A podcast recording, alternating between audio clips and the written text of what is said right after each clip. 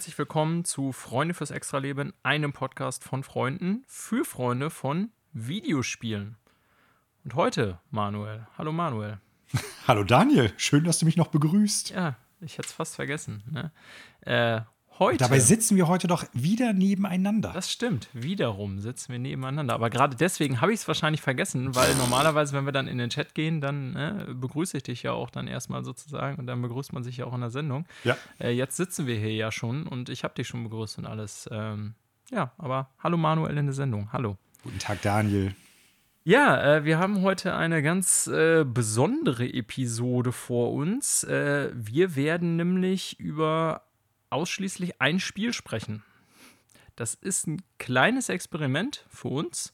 Ähm, aber ich spiele dieses Spiel gerade. Es ist also sozusagen, was wird denn hier gespielt in Extended Version? Mhm, Ne? mhm. Und äh, gleichzeitig hat es auch damit zu tun, äh, dass ich äh, bald im Urlaub bin. Ihr hört also quasi den Vergangenheits-Daniel.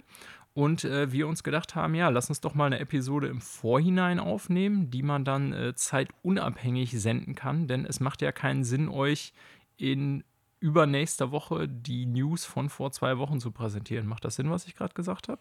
Äh, ja, also ich konnte dir folgen. Ich weiß nicht, ob die Zuhörenden da draußen das äh, auch gut verstehen konnten. Ich werde mir die Mühe geben, das vielleicht nochmal äh, gut zusammenzuschneiden, etwas zu kürzen.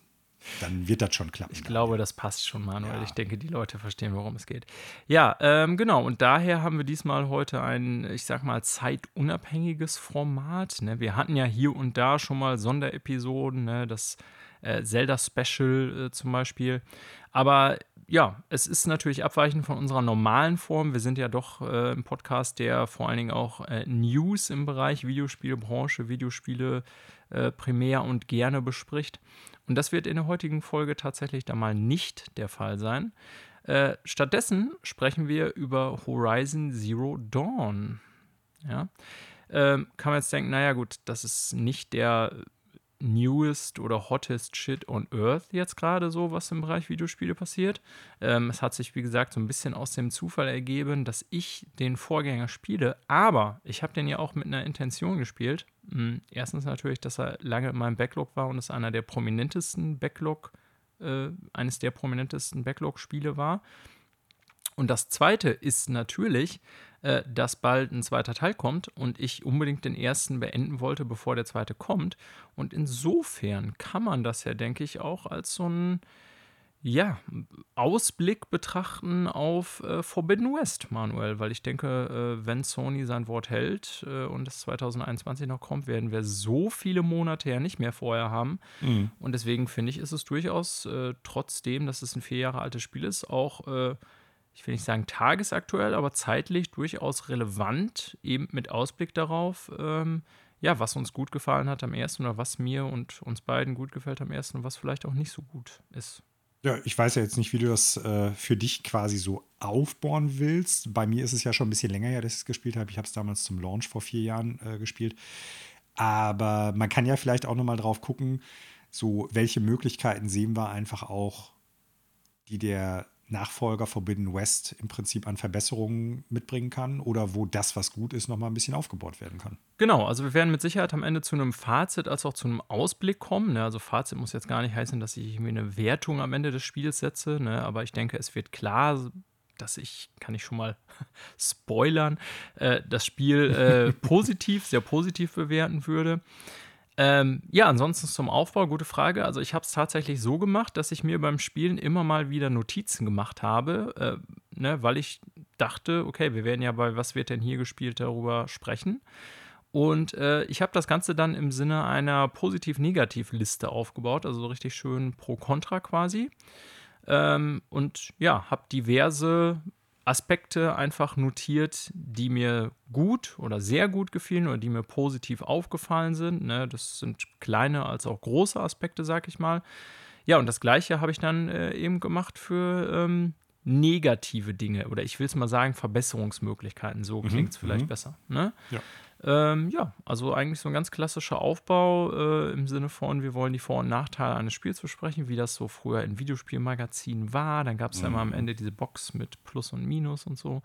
Ähm, so habe ich das auch gemacht. Und ja, ich würde einfach vorschlagen, Manuel, dass wir äh, nicht hin und her springen, sondern dass wir erst die Vorteile oder Plusse von Horizon Zero Dawn besprechen und dann im Anschluss das, was wir als Verbesserungsmöglichkeiten sehen. Gefällt mir. Monolog Daniel, go. Ähm, also generell, ich habe es gerade schon angesprochen, muss ich mal äh, betonen, dass der Kampf oder die Kampfmechaniken, finde ich, bei dem Game echt gut gelungen ja, sind. Ne, total, sind super. Keine neue Erkenntnis, aber ich finde auch, dass es ähm, tatsächlich deswegen so gut ist, weil es sehr variantenreich ist oder ja. man es auf sehr unterschiedliche Art und Weise spielen kann. Ne, ich habe ja letzte Woche noch gesagt oder vorletzte Woche, ich bin kein Schleichfan, mhm. aber prinzipiell, dass man so die Möglichkeit hat, okay, ne, ich pirsch mich erstmal an die Basis ran, äh, und guck mal so ein bisschen und bring den einen oder anderen so irgendwie entweder leise mit Bogen oder mit Schleichattacken um und so. Ähm, kannst aber auch stattdessen irgendwie ganz all blazing reingehen, mm, so mhm, mit mm. allem, was du so hast, irgendwie rumballern und also von Fallen über Bogen, über äh, so eine Art, ja, Nahkampfwaffe, Shotgun will ich es jetzt nicht nennen, aber der Rattler ist ja so mm. irgendwie mhm. so ein, naja, hast du ja eigentlich echt fast alles dabei. Und ich finde, man hat auch nicht das Gefühl, also diese Optionen bieten natürlich super viele Spiele, auch gerade viele Open-World-Spiele. Mhm. Ne? Ist klar, von Far Cry bis was weiß ich was. Aber ich finde, äh, Horizon schafft es ganz gut, dass einem nichts aufgezwungen wird oder dass man nicht den, das Gefühl ja, hat, ich muss jetzt äh, eigentlich Stealth spielen, äh, weil das andere irgendwie mir, ja, ich sag mal, komisch sperrig vorkommt oder mhm. irgendwie der Schwierigkeitsgrad so unterschiedlich ist. Oder, ja. Ne? Und das schafft das Game ganz gut, gerade auch in diesem Mix zwischen, ähm, und das ist dann nochmal eine weitere Stärke des Kampfsystems, würde ich sagen, in diesem Mix zwischen menschlichen Gegnern und den, ähm, den ähm, Robotern. Robotern. Mhm. Weil in diesen Maschinen hat das Ding ja wirklich so eine Art Monster Hunter-Aspekt, ja, würde ich schon sagen. Ne? Und total. das ist zum Beispiel was, was mich bei so Games wie Far Cry und so nach kurzer Zeit, oder nicht nach kurzer Zeit, aber was mich dann schon immer so ein bisschen genervt hat, weil die Gegner sind ja bei Far Cry immer gleich, mhm. ne? menschliche. Und klar kannst du dann irgendwie mal, also bietet auch das viele Optionen, will ich jetzt gar nicht schlecht reden. Du kannst irgendwie einen Wagen mit Sprengstoff beladen, den Hügel runterrennen äh, lassen, runterfahren lassen und dann jagst du die ganze Basis hoch oder du gehst rein und schleichst oder du gehst mhm. rein mit Machine Guns und so, das gibt's auch. Aber Horizon Horizon hat, finde ich, äh, im Vergleich zu vielen Open-World-Games einen sehr positiven Aspekt, weil halt der Kampf gegen diese Monster auch sehr unterschiedlich ja, ist. Ne? total. Und ob du jetzt so ein äh, riesen Flugviech, weiß jetzt den Namen leider nicht mehr. Nicht Thunderbird? Thunderbird? Nee, nee. Thunderjaw und äh, ja. ja. aber irgendwie so und so Bird. Storm, Stormbird, glaube ich, oder? Genau, als ich das erste Mal gegen so einen großen äh, gekämpft habe, mm. der hat mich halt mhm. gnadenlos lang gemacht. Ja. Ne? Das ist ja direkt, wenn du auf diese weite Ebene kommst, jo. sozusagen, nachdem du die erste das Hügelkette auch, Sieht auch mega hast. geil aus, wenn du da runterkommst. Mhm. Und äh, das Ding hat mich mal, äh, ich war ja eigentlich gut aufgelevelt zu dem Zeitpunkt und ziemlich confident und bin so reingegangen, dachte, ach, das ist auch nur irgendein weiteres Viech und dann hat mich das irgendwie äh, erbarmungslos zerstört. Äh, stört, mhm. genau. Ja, ähm, also das ist schon cool, ne? Auch, dass man so irgendwie ja. dann, ne, so nachguckt, dann wirklich auch mal im Inventar, im Notizbuch so im Sinne von, ähm, das hat die und die Schwachpunkte oder da und da musst du treffen, zum Beispiel, um den Sensor, den das hat, irgendwie außer äh, Kraft zu setzen mhm. und so. Ne? Also ja, das bringt einfach so eine Variabilität rein, so bei Gegnern, die nicht viele Spieler haben, finde ja. ich. Also das haben sie schon echt gut gemacht. Das, da gebe ich dir absolut recht. Ähm, sei es jetzt irgendwie eine Basis oder irgendwelche menschliche Gegner, die du dann halt auseinander nimmst, ähm, man hat nie das Gefühl, dass jetzt eine Option die sehr viel stärkere oder die sehr viel schwächere ist. Ob du jetzt dann halt irgendwie, ich sag mal, als normaler Actionkämpfer äh, im Nahkampf da irgendwie reingehst, wenn du deine Fähigkeiten so in diese Richtung ein bisschen aufgelevelt hast, oder dann halt äh, mit irgendwelchen, ich sag mal, Fernkampfwaffen da reinrennst oder halt wirklich dich da rumschleichst und dann irgendwie hier lang kletterst, da irgendwie mhm. drauf gehst mit dem Bogen, jemanden aus, aus der Deckung erschießt oder so. Ich habe da nie das Gefühl gehabt damals, okay, bei diesem vor, bei dieser ähm, Festung oder bei, bei dieser Siedlung musst du jetzt automatisch so vorgehen, weil das ist jetzt storytechnisch so erstmal irgendwie äh, geplant oder da wollen die, dass du das auf die oder diejenige Richtung machst. Also es wirkt sehr gut austariert. Daran kann ich mich noch damals erinnern. Und es ja. macht auch alles durchaus Spaß. Und was ich gut finde, es bietet viele Möglichkeiten irgendwie man hat ja auch so, so ein Radialmenü, ne? also die Zeit wird dann kurz so ein bisschen äh, gestoppt beziehungsweise verlangsamt, wenn ich das noch richtig auf dem Schirm habe. Da kannst du neue Waffen auswählen, quasi aus so, einem, so einem genau. Tortenmenü, sage ich jetzt mal. Ja. Und ähm, das ist alles nicht überbordend, also wie viele verschiedene Waffen man hat und wie viele verschiedene Fähigkeiten. Und es ist von der Knopfbelegung damals, hatte ich auch noch gut auf dem Schirm. Es geht intuitiv alles von der Hand und es geht auch recht zügig und schnell.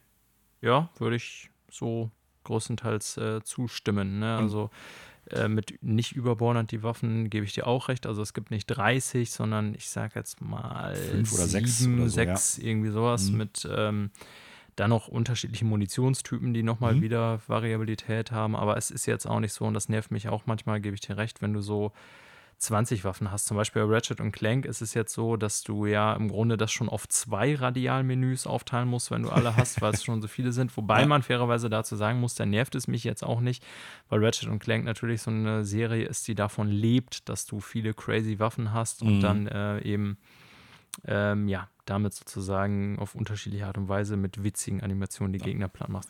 Naja, auf jeden Fall, das ist äh, definitiv eine Stärke von Horizon. Ich eben ja. noch was zu den, zu den Monsterkämpfen sagen. Ah ja. Äh, ja. Weil du eben schon so dieser Vergleich mit Monster Hunter gebracht hast. Also es ist ja auch so, dass du deine, deine Ausrüstung halt leveln kannst, beziehungsweise dass du da, äh, ja, ich weiß gar nicht mehr, ich glaube sogar auch unterschiedliche Rüstungen und so kriegen kannst, wobei ich jetzt nicht mehr in genau weiß, ob die auch unterschiedliche Fähigkeiten oder so die haben. Rüstung? Ja. Kann ich dir sagen, haben sie ja. Ah, okay. Also cool. es gibt zum Beispiel ähm, die äh, ich, Silent Hunter heißt sie, glaube ich, Rüstung, also irgendwas mit Silent davor, ähm, die zum Beispiel dir einen Schleichbonus gibt. Ne? Mhm. Oder ich habe ja zum Beispiel eine Rüstung an, die im Grunde bei allen Elementschäden, also es gibt ja noch verschiedene, ja, nennen wir es mal Elemente, so Feuer und Schock und äh, Korruption so als mhm. eigenes Element und so, die da quasi überall so einen Bonus hat, so einen kleinen, so eine Check of all Trades, Master of None-Rüstung, die ich jetzt gerade trage sozusagen. Aber es gibt eben auch diese sehr spezialisierten, wie zum Beispiel diese Schleichrüstung, die mhm. dir da halt einen Vorteil geben. Ja. ja. Und äh, ich weiß jetzt nicht, wie weit du in der Story schon bist. Bist du schon in dieser großen zentralen Stadt? Ja, ja, die ist super cool. Die ist mega cool. Ja. Und äh, da gibt es ja auch tatsächlich eine Monster-Roboterjäger-Gilde. Ja. Die auch echt sofort aussieht, wenn man da reinkommt, als ob das vom Monster Hunter kommen könnte. Ja, und ja, sorry. sorry. Ja, nö, ich wollte einfach nur sagen, ähm, das hat dann auch noch mal mehr diesen Touch. Es gibt dann später auch noch mal ein oder zwei so Nebenquests, wenn ich das richtig auf dem Schirm habe, wo die dann auch tatsächlich sagen, ey, pass mal auf, da ist so ein besonders extremer Thunderjaw, der hat dann, glaube ich, auch irgendwie so einen, so einen speziellen Namen, ja. der dann auch stärker ist und sowas alles, also so eine, so eine Variante davon. Und äh, da, das hoffe ich doch stark, dass die hingehen und sagen, für Teil 2, also Forbidden West, ziehen wir das ganze Ding vielleicht sogar mit so einer kleinen Koop-Komponente noch ein bisschen weiter auf. Da hätte ich Bock drauf, weil das Kampfsystem geht gut von der Hand, macht Spaß, ist actionreich und die Kämpfe im Vergleich zu Monster Hunter-Jagden sind ja jetzt nicht so, dass die irgendwie eine halbe Stunde oder dreiviertel Stunde gehen. Selbst bei so, so einem Thunderjaw, wenn du es richtig machst, kannst du den auch in viel kürzerer Zeit halt lang machen. So, und das finde ich eigentlich ganz cool. Ja, und das äh, Witzige ist ja, es gab ja irgendwie auch das Gerücht, wenn ich das richtig in Erinnerung habe, dass irgendwie es für Forbidden West oder für den nächsten Horizon-Teil genau so eine Multiplayer-Komponente geben soll. Ähm, wurde jetzt in den bisherigen Vorstellungen des Games, auch im letzten State of Play, im vorletzten jetzt mittlerweile, ähm, überhaupt nichts zu gesagt oder ja. genannt, aber das heißt ja nicht, dass es ausgeschlossen sein muss. Ja, ne? genau. Also das wäre auf jeden Fall, nachdem ich jetzt mehr von dem Game gezockt habe. Eine Sache, die ich mir absolut vorstellen könnte. Also letztes Jahr bin ich quasi, ja, ich sag mal, bis zum Ende des ersten Story-Abschnitts gekommen. Also wenn man das so will, kann man, äh, ich will, ne, will jetzt hier nicht Story spoilern, bin ja auch noch nicht ganz durch. Mhm. In mehrere Abschnitte einteilen. Der erste ist erstmal so im Heimatdorf und dann kommst du in diesen nach dem ersten Abschnitt, so wenn dieses erste Ereignis stattgefunden hat, dieses Ritual, wo sich äh, Loy beweisen muss, kommst du ja das erste Mal in die Open World, wenn du durch diese Mauer durch bist ja. und dann bist du ja im südöstlichen Teil der Karte in diesem genau, erstmal noch relativ kleinen Zipfel, was man erst später erfährt sozusagen. Und dann im Verlauf des, der Story kommst du ja in den großen richtigen Bereich im Südwesten, ach im Nordwesten sozusagen. Ja, ne, wenn du über den Pass gehst. Über den quasi. Pass gehst, mhm. genau. Ähm, und da bin ich jetzt quasi in diesem Hauptbereich. Dann gibt es ja noch die äh, ähm, Eiserweiterung und so weiter. Ähm, ja, jetzt habe ich meinen äh, ursprünglichen Faden verloren, was ich gerade sagen wollte. Ähm, Monster Hunter Gilde. Genau, Monster Hunter Gilde. Hm. Also es ist, nach dem ersten Teil war ich noch gar nicht so sicher, wo man das überhaupt einsetzen sollte. Ne? Ich hatte ja, wie gesagt, bis letztes Jahr nur diesen ersten Teil, wo man in den ersten Open-World-Bereich mhm. äh, kommt, gespielt, also wo man dieses Ritual hinter sich hat und so. Und da dachte ich, hä, passt das überhaupt ins Spiel? Aber nachdem ich jetzt so im dritten Abschnitt der Story angekommen bin, will ich es mal nennen, und in diesem Riesengebiet kann ich mir das absolut vorstellen. Ja. Ne? Weil das einfach so, ja, von der Geografie und so her total passen würde. Mhm. Ja, ähm, ich würde jetzt erstmal bei den Positivpunkten bleiben, Manuel. Also ich habe mhm. mir das ja wirklich so im Sinne von positiv und äh, negativ aufgeschrieben und äh, ja, würde da jetzt einfach mal so nach und nach die Positivteile durchgehen. Ne? Und äh, ich denke, wir haben ja schon beim Gameplay gesehen, dass man im Grunde da sozusagen ganz gut äh, wir trotzdem in Dialog treten können, auch wenn es bei dir schon einige Zeit her ist. Ja. Also Gameplay, äh, ganz großer ähm, ja, Pluspunkt des Spiels. Ja. Einen Kritikpunkt habe ich zwar auch noch beim Gameplay, aber den, äh, wie gesagt, zu den Kritikpunkten äh, kommen wir nachher. Der nächste Pluspunkt auf meiner Liste, Manuel. Ähm, ich hatte gerade schon die verschiedenen Teile der Map angesprochen und äh, tatsächlich würde ich das Open World Design an sich als äh, große Stärke des Spiels bezeichnen.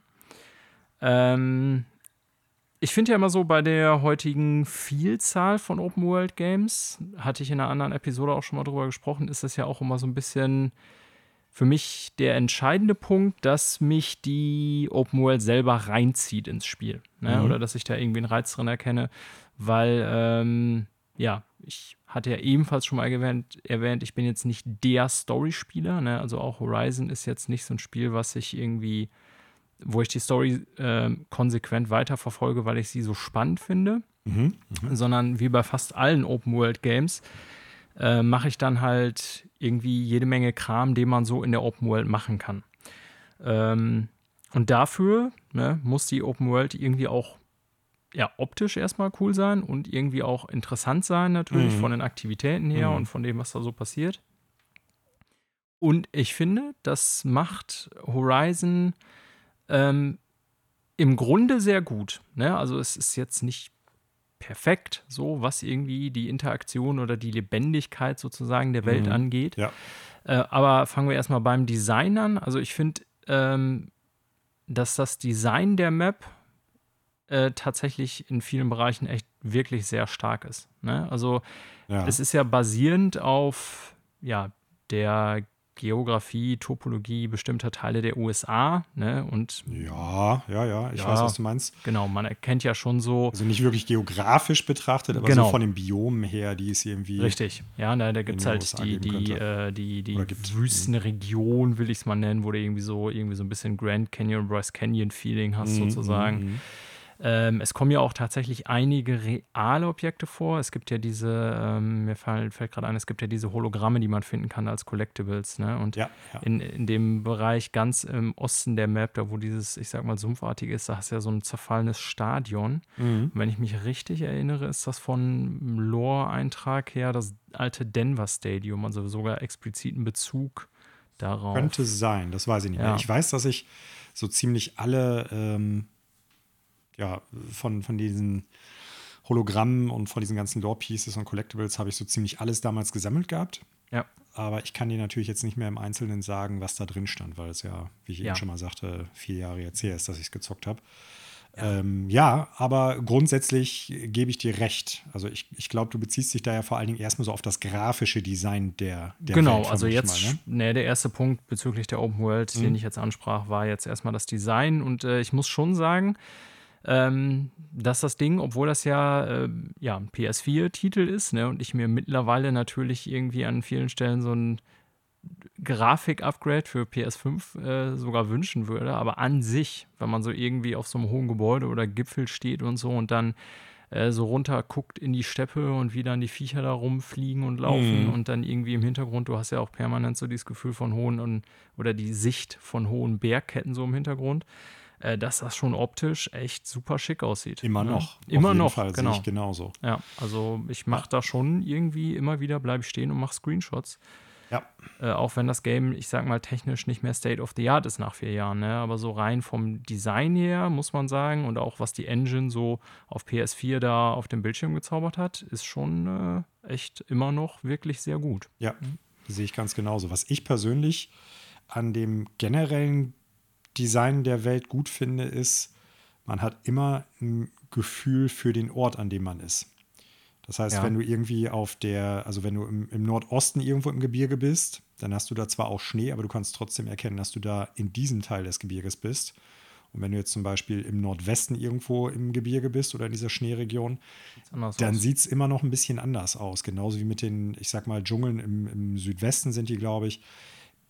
Die haben es irgendwie geschafft, wie du es gerade auch schon geschildert hast, immer wieder so Momente alle paar, ich sag mal, Meter oder 100 Meter einzubauen, wo du irgendwie was hast, wo du dich dran orientieren kannst. Wo bin ich hier? Mhm. Ne, was äh, diesen Teil der Welt gerade auch etwas interessant macht Ja. ohne dass du da jetzt eine Quest hinter hast oder irgendwie ein Item kriegst oder sowas. Aber die, die Welt zu erkunden und zu sehen, ist, war, also war für mich schon echt super interessant, weil du halt so vieles Eigenständiges geboten bekommen hast. Aber es wirkt halt alles trotzdem stimmig für in, in der Welt. Ne? Egal, ob du jetzt diese, diese große zentrale Stadt dann, ich weiß gar nicht mehr, wie die heißt, äh, ge, gefunden oder gesehen hast, oder wenn du dann halt quasi im Nordosten ähm, am Meer bist und ich weiß gar nicht, ob das New York sein soll oder sowas, aber das, das Stadion ist da, glaube ich, in der Nähe, also kann es also eigentlich nicht sein. Nee. Wo du dann quasi diese, diese halb versunkenen Hochhäuser Ja, hast und ja. sowas. Also ähm, da gibt es einfach super viel an allen Ecken und Enden zu sehen, was eigenständig ist und Mhm. was ein Gefühl davon vermittelt, dass es eine kohärente Welt ist und dass da auch jemand irgendwie gewesen ist oder gelebt hat oder sowas. Ganz äh, nordwestlich oder nordwestwestlich gibt es so einen komischen See. Ich weiß nicht, ob du den schon gefunden hast. Äh, Ja, also ganz im Nordwesten ist ja noch die. Äh, ach nee, ich bin jetzt im äh, Nordosten, da ist ja diese Erweiterungsfläche von äh, Frozen, Frozen Tundra Wilds. oder Frozen Wild, so heißt Mhm. es. Ähm, Nordwesten, ja, eigentlich müsste ich den Bereich schon offen gedeckt haben, aber so ein See bin ich mir jetzt gerade nicht sicher. Vielleicht habe ich den auch tatsächlich noch nicht gefunden. Ja. Also da gibt es jetzt auch nichts irgendwie wirklich an, an äh, Nebenquests oder sowas. Ne? Aber wie gesagt, das ist halt so, so, so ein stiller See, der dann irgendwie in so einer, ich weiß gar nicht, wie man so eine Landschaft nennt, in so einer Granitsteinlandschaft irgendwie ist, aber Mhm. irgendwie interessant oder idyllisch einfach wirkt so. Und äh, was ich auch unglaublich gut finde, ist so Lichteffekte und Tag-Nacht. Oh ja, Das ist ich hab's unfassbar, Jetzt, das ich habe es jetzt gar nicht als, äh, als, als, als einzelnen Punkt aufgeführt, aber wenn wir schon über Open, Open World sprechen, also der einerseits dynamische Wetterwechsel und ähm, auch die Tag-Nacht-Wechsel sind unfassbar gut, echt, Ja. muss ich wirklich sagen. Also auch so, ich finde die Länge des Tag-Nacht-Zyklus sehr passend Mhm. irgendwie, ne, weil klar, du kannst im Videospiel nicht in echt, also kannst du machen, wäre aber irgendwie äh, in dem Fall Animal Crossing-mäßig nicht so sinnvoll. Und da machst du eine Bogtime-Mechanik rein, dass sich das dann daran orientiert, wie schwer das Spiel ist, ob du jetzt genau. halt Sonnenlicht hast oder nicht. Ja. Im Sensor. Ähm, es wäre witzig, wenn dieses Zombie-Spiel, was jetzt, wie heißt es denn noch, äh, was, wo nachts die ganzen Zombies rauskommen, wenn das diese Echtzeit-Dynamik Dying- hätte. Dying Light. Ja. Mhm. Ähm, ja, also es ist, finde ich, die passende Tages- oder ja, Tageszykluslänge, so nennt man es, Mhm. glaube ich, ne? Äh, weil manchmal hat man so bei Spielen irgendwie das Gefühl, die müssen natürlich künstlich diesen Tag-Nacht-Zyklus verknappen, aber dass die Zeit zu sehr rennt, ne? Dann hast du irgendwie so, ja, Mhm. ähm, vor allen Dingen auch, wenn das für das Gameplay eine Rolle spielt, was es jetzt da nicht unbedingt tut, oder ist mir zumindest nicht bekannt, dass es Ja, das ich tut. wüsste auch nicht. Nee. Ja. Ähm, ja, wie auch immer, haben sie gut hingekriegt. Und wie gesagt, auch das mit dem Wetter ist auch sehr atmosphärisch, finde ich. Ne? Manchmal, wenn da so irgendwie Nebel aufkommt, der sieht tatsächlich auch, finde ich, sehr gut aus. Irgendwie, wenn es dann regnet. Ne? Und Mhm. ähm, dass die dann auch immer noch äh, so, ich sag mal, passende Audiokommentare und so weiter dazu, komme ich aber gleich noch eingebaut haben. Ähm, das ist schon echt sehr stark gemacht, das stimmt. Da Ja. gebe ich dir recht. Also das ist äh, designtechnisch echt super, was so in der Open World ist. Und ich finde auch, das überträgt sich zeitgleich auch zumindest von, von der Optik her, nicht unbedingt jetzt auf, auf der technischen Seite, ich denke, da werden wir gleich nochmal zu kommen, ähm, auch auf diese neuen Kulturen, die es dann da halt gibt, weil das ja so tausend Jahre nach so einem kataklysmischen Ereignis spielt. Mhm. Ähm, ja, und sich neue Kulturen einfach gebildet haben, quasi so eine Art Stämmesystem, was es da gibt mit einzelnen äh, ich weiß gar nicht mehr, die Ossaram gibt es dann da und ich weiß gar nicht, die, die Taja oder so gibt es, glaube ich, noch oder so. Oder Kaja, genau, Kajai, irgendwie so. Kajai oder irgendwie sowas, ja. Und äh, dass die alle unterschiedlich aussehen, dass die so unterschiedliche Mythologien haben, wo die her, wo die glauben, wo die herkommen und sowas alles. Und äh, ja, das ist schon echt, also auch das wirkt alles wirklich kohärent. Also das ist nicht nur einfach, habe ich den Eindruck, die haben gesagt, Mhm. ey, wir müssen was nehmen, was super cool aussieht, sondern die haben halt diesen Gedanken, das ist jetzt eine Welt, in der es äh, nur noch wenige Tiere gibt, in Anführungsstrichen, und alle mehr oder weniger dynamischen Lebewesen sind Roboter. Und es gibt halt noch Menschen. Und wie reagieren die darauf? Also sehen die die dann als Roboter an, sehen die die als, als quasi Tiere an, die bloß einfach maschinell sind oder sowas? Ähm, und wie würden die zum Beispiel ihre Häuser bauen? Wie würden die ihre Designs für Klamotten machen oder sowas? So diese, diese äh, ja, kulturelle Identität der einzelnen Völker, die es da gibt. Das wirkt auch alles echt stimmig. Ja. Ja, also wenn du dann siehst, dass die einen, die dann irgendwie eher so, ich glaube, diese Kaja, die leben ja eher so im, im, äh, im, im Norden, in der Kälte, in der Tundra Mhm. und so, dass die dann zum Beispiel auch bestimmte Items von diesen Maschinen im Prinzip dann halt als Trophäen irgendwie tragen oder sowas, die es da oben gibt. Und das ist schon, also, wie gesagt, das, das greift alles auf einer echt sehr kohärenten Art und Weise ineinander. Das hat mich damals auch sehr positiv beeindruckt. Das fand ich gut. Und Ja. es, es sind interessante, stimmige Designs einfach. Ja. Natürlich auch ganz klar die Stars des Spiels, wie ich es finde, äh, die Roboter-Dinos, ne? Das stimmt, die sind auch vom Design sehr cool. Ja, das stimmt. Ähm, ja, bei der Open World, ich wollte auch, ich habe vorhin schon von Aussichtspunkten gesprochen, äh, die Vertikalität beziehungsweise die äh, Topografie, so nennt man es ja, Mhm. glaube ich, ist äh, tatsächlich auch sehr gut gelungen, Ja. finde ich. Ähm, ne, wie du schon sagtest, einerseits dadurch, dass es einen Wiedererkennungswert hat, dass es eben ja aber auch ne, nicht nur irgendwie, ich sag mal, eine Landfläche ist, sodass man nicht so das Gefühl hat, dass da einmal ein Gebirge ist und einmal irgendwie eine Flachebene und dass das so aneinander geklatscht wurde, ne, sondern dass es so verschiedene, ich sag mal, Hügel gibt, dann richtige Berge, dann Mhm. irgendwie, also so insgesamt hat man schon das Gefühl, das ist, also klar, das wirkt natürlich alles sehr komprimiert, sage ich mal, auf so ein, Weil es also das ja auch ist. ist es ja auch, klar. Ähm, das ist jetzt nicht so wie irgendwie in den USA, dass man zwischen irgendwie Grand Canyon und den Rocky Mountains oder so erstmal hunderte oder tausende Meilen fahren muss oder so. Es ist quasi Ähm, Neuseeland. Ja, genau, eher so in, in so einer Modellbaustadt.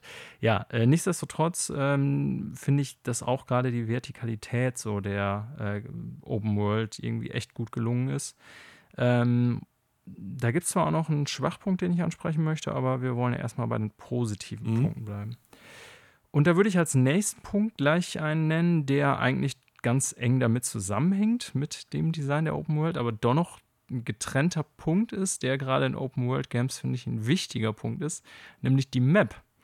Ich finde, die Map, also die du aufrufst Mhm, mit dem. Touchpad, ist tatsächlich sehr gut gelungen, Ja. weil die nicht überbordernd ist. Also es wird dir so alles Wichtige angezeigt. Mhm. Ne? Du kannst dann ja auch, ich sag mal, die ganzen Collectibles und so durch den Kauf von Karten sozusagen zusätzlich einblenden lassen und so weiter und so fort. Ähm, du hast immer eine Orientierung, finde ich. Ich würde mir zwar sogar wünschen, dass man noch näher ranzoomen kann, als man könnte. Mhm. Und ähm, also so erstmal der funktionelle Teil, sagen wir mal, der Map ist, finde ich, sehr gut gelungen, dass du, und das brauchst du ja in der Open World, eine Orientierung hast und überall siehst, was du da noch machen könntest. Aber, das ist so der zweite Teil, der ästhetische Teil der Ja. Map. Also gerade wenn man nah ranzoomt, ne, und ich hatte gerade über die Topografie gesprochen, so insgesamt der Welt, ist das schon echt, finde ich, teilweise ziemlich beeindruckend, wie gut so irgendwie, ich sag mal, äh, Gebirge oder so bestimmte Ebenen oder so in dieser aufrufbaren Map dargestellt sind. Mhm. Ne? Also wenn man so wirklich nah ranzoomt, dann ist, äh, sind wirklich Landschaftsdetails zu erkennen. Und das war schon äh, als ich das so das erste Mal gecheckt habe, dachte ich schon so, wow, da hat echt jemand mehr als irgendwie einen Praktikanten dran gesetzt. Da haben sich äh, echt Mühe gegeben. Ne? Die haben Also nicht einfach nur ein geil. JPEG von einem eingescannten Bild genommen oder sowas. Ja, ey, ich meine, da gibt es ja, ne, das ist ja auch, Geschmäcker sind unterschiedlich und dann gibt es irgendwie in Videospielen Maps von, äh, ja gut, man müsste jetzt natürlich mit Open Worlds vergleichen, ähm, die wirklich so ein plattes 2D-Abbild der Welt von oben darstellen, sozusagen. Dann Mhm. gibt es so, ich sag mal letztlich so Gitternetzlinienkonstrukte, die mehr oder weniger ähm, nur so die wichtigen Verkehrsverbindungen oder die, die äh, Verbindungen der Punkte untereinander darstellen und so.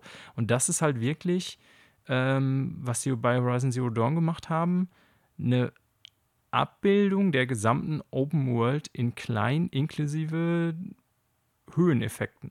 Ja, das ist ja, ich weiß nicht, ob es wirklich dreidimensional ist, aber es hat halt diesen ja, dreidimensionalen. genau, es hat diesen 3D-Effekt. Das ist Ja. eigentlich letztendlich eine 2D-Darstellung. Ich bin jetzt auch kein Geograf und kenne die genauen äh, Fachbegriffe für solche Mhm. Art von Karten nicht oder wie auch immer. Ähm, ne, aber das wollte ich nochmal so als, ich sag mal, extra Punkt aufführen, neben der Open World an sich, weil es mir tatsächlich äh, sehr positiv aufgefallen ist, wie cool diese Map gemacht ist. Ja, kann ich unterstreichen. Du hast gerade noch gesagt, äh, in so einem Nebensatz, ich weiß jetzt nicht, ob du darauf noch mal zu sprechen kommen müsst, möchtest. Äh, ich fand halt gerade gut, dass wenn du halt so Collectibles haben wolltest, also wenn du sagst, ich möchte die sammeln, dass du die optionale Möglichkeit hast, dir die anzeigen zu lassen, indem du so Karten kaufst. Ja, absolut. Das Dadurch heißt- hast du nicht das Ubisoft-Problem, das alles Genau. so zulittert mit Scheiße. Und so. du kannst dich halt frei entscheiden. Ja. Ne? Also möchte ich die wirklich suchen gehen? Möchte ich die wirklich irgendwie, äh, weil ich jetzt mal irgendwo einen anderen Weg langlaufe, per Zufall drüber stolpern? Oder wenn du sagst, ja, mir fehlen jetzt irgendwie von 20 noch vier oder so. Äh, ich habe aber jetzt mittlerweile keinen Bock mehr, die zu suchen, weil die Karte dann irgendwie zu groß ist.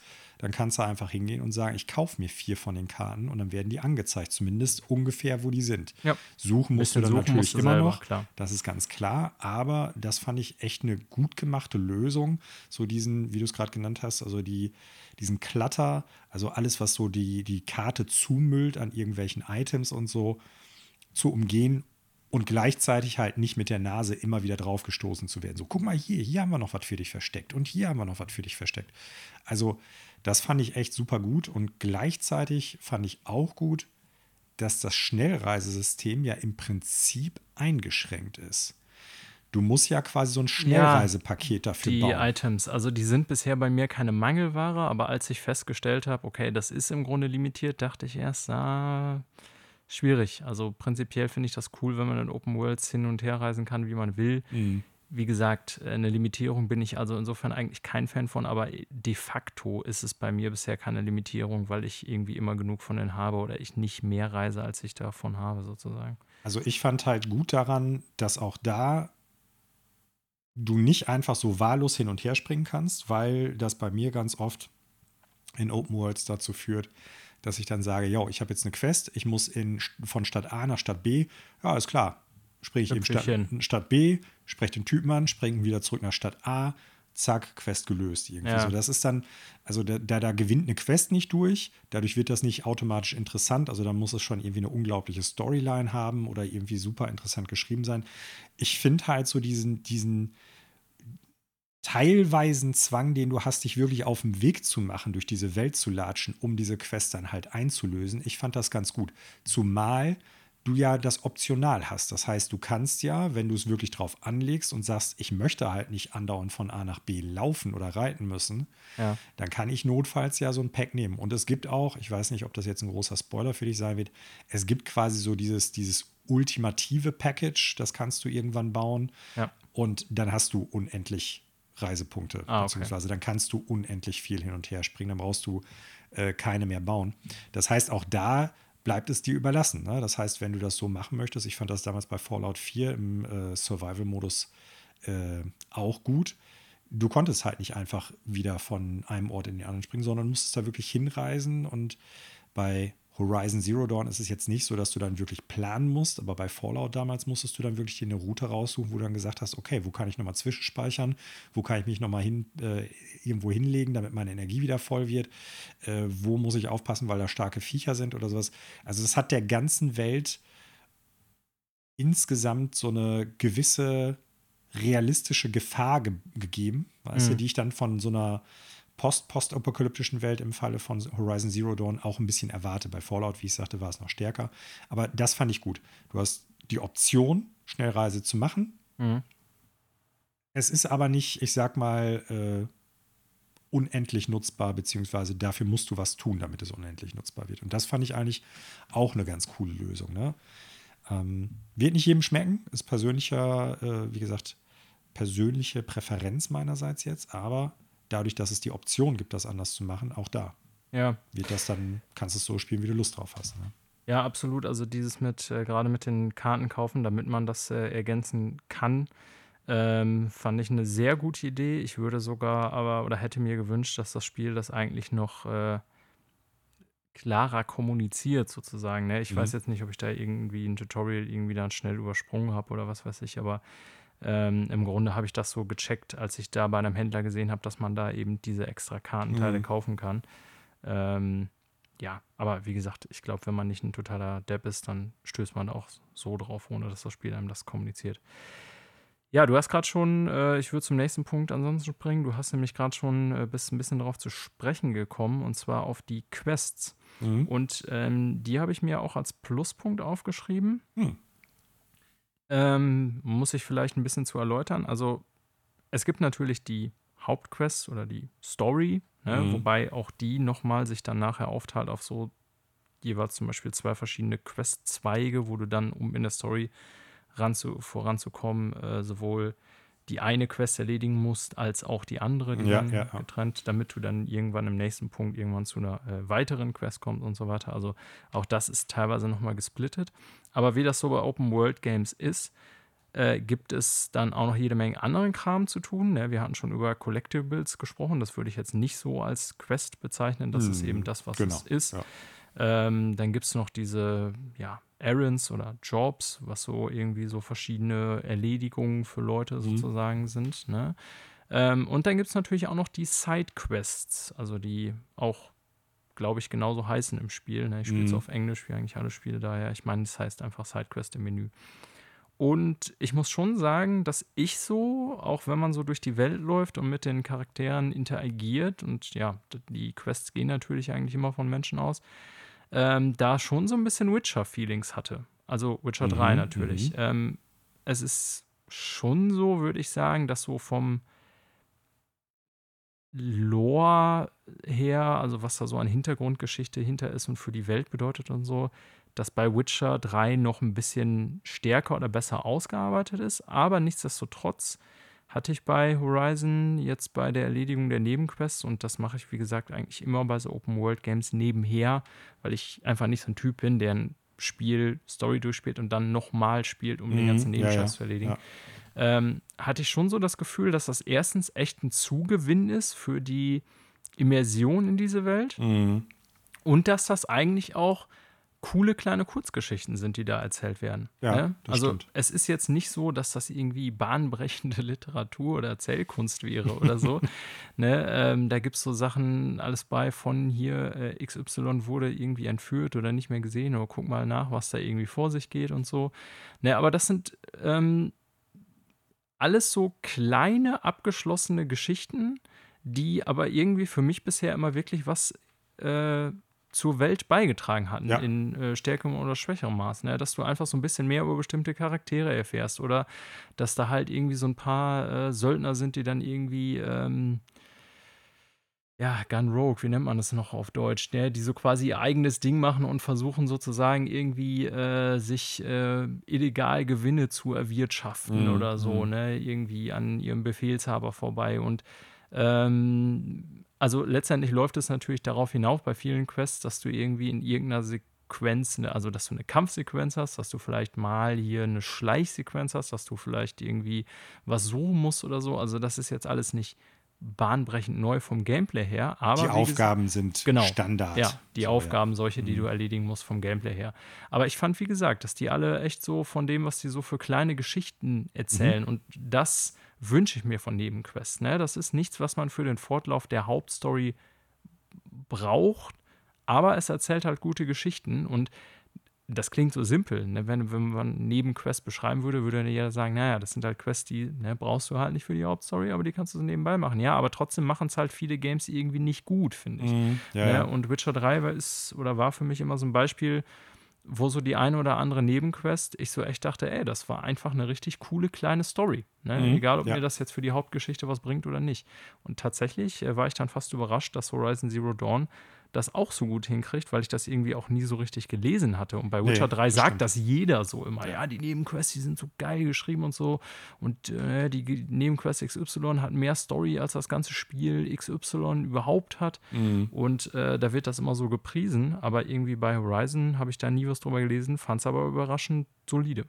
Ja, also gebe ich dir auf jeden Fall recht. Mir hat besonders gut gefallen, du hast es eben schon kurz angerissen, dass die Stories, die dann halt eigentlich nur, ich sag mal, das Set-Dressing oder ich sag mal, das schmucke Beiwerk für die Aufgaben, die du erteilt bekommst, sind, immer auch irgendwie relevant für die Welt waren, beziehungsweise es hat sich immer angefühlt, als ob das jetzt eine Quest ist, die in diese Welt reinpasst und die du nicht zum Beispiel in ein Far Cry hättest reinsetzen können oder in irgendwas anderes. Also Genau. es, es ist nicht einfach nur, äh, Timmy, der kleine Osseram, kommt an und sagt dir, äh, meine Katze ist weggelaufen, kannst du die wiederfinden? Und dann läufst du halt los, findest die Katze, bringst die zurück hier. Oh, danke, hier hast du, ich weiß gar nicht mehr, was es da nochmal für, für äh, Einheiten, also für eine Währung gibt oder sowas, aber hier hast du 50 davon, tschüss.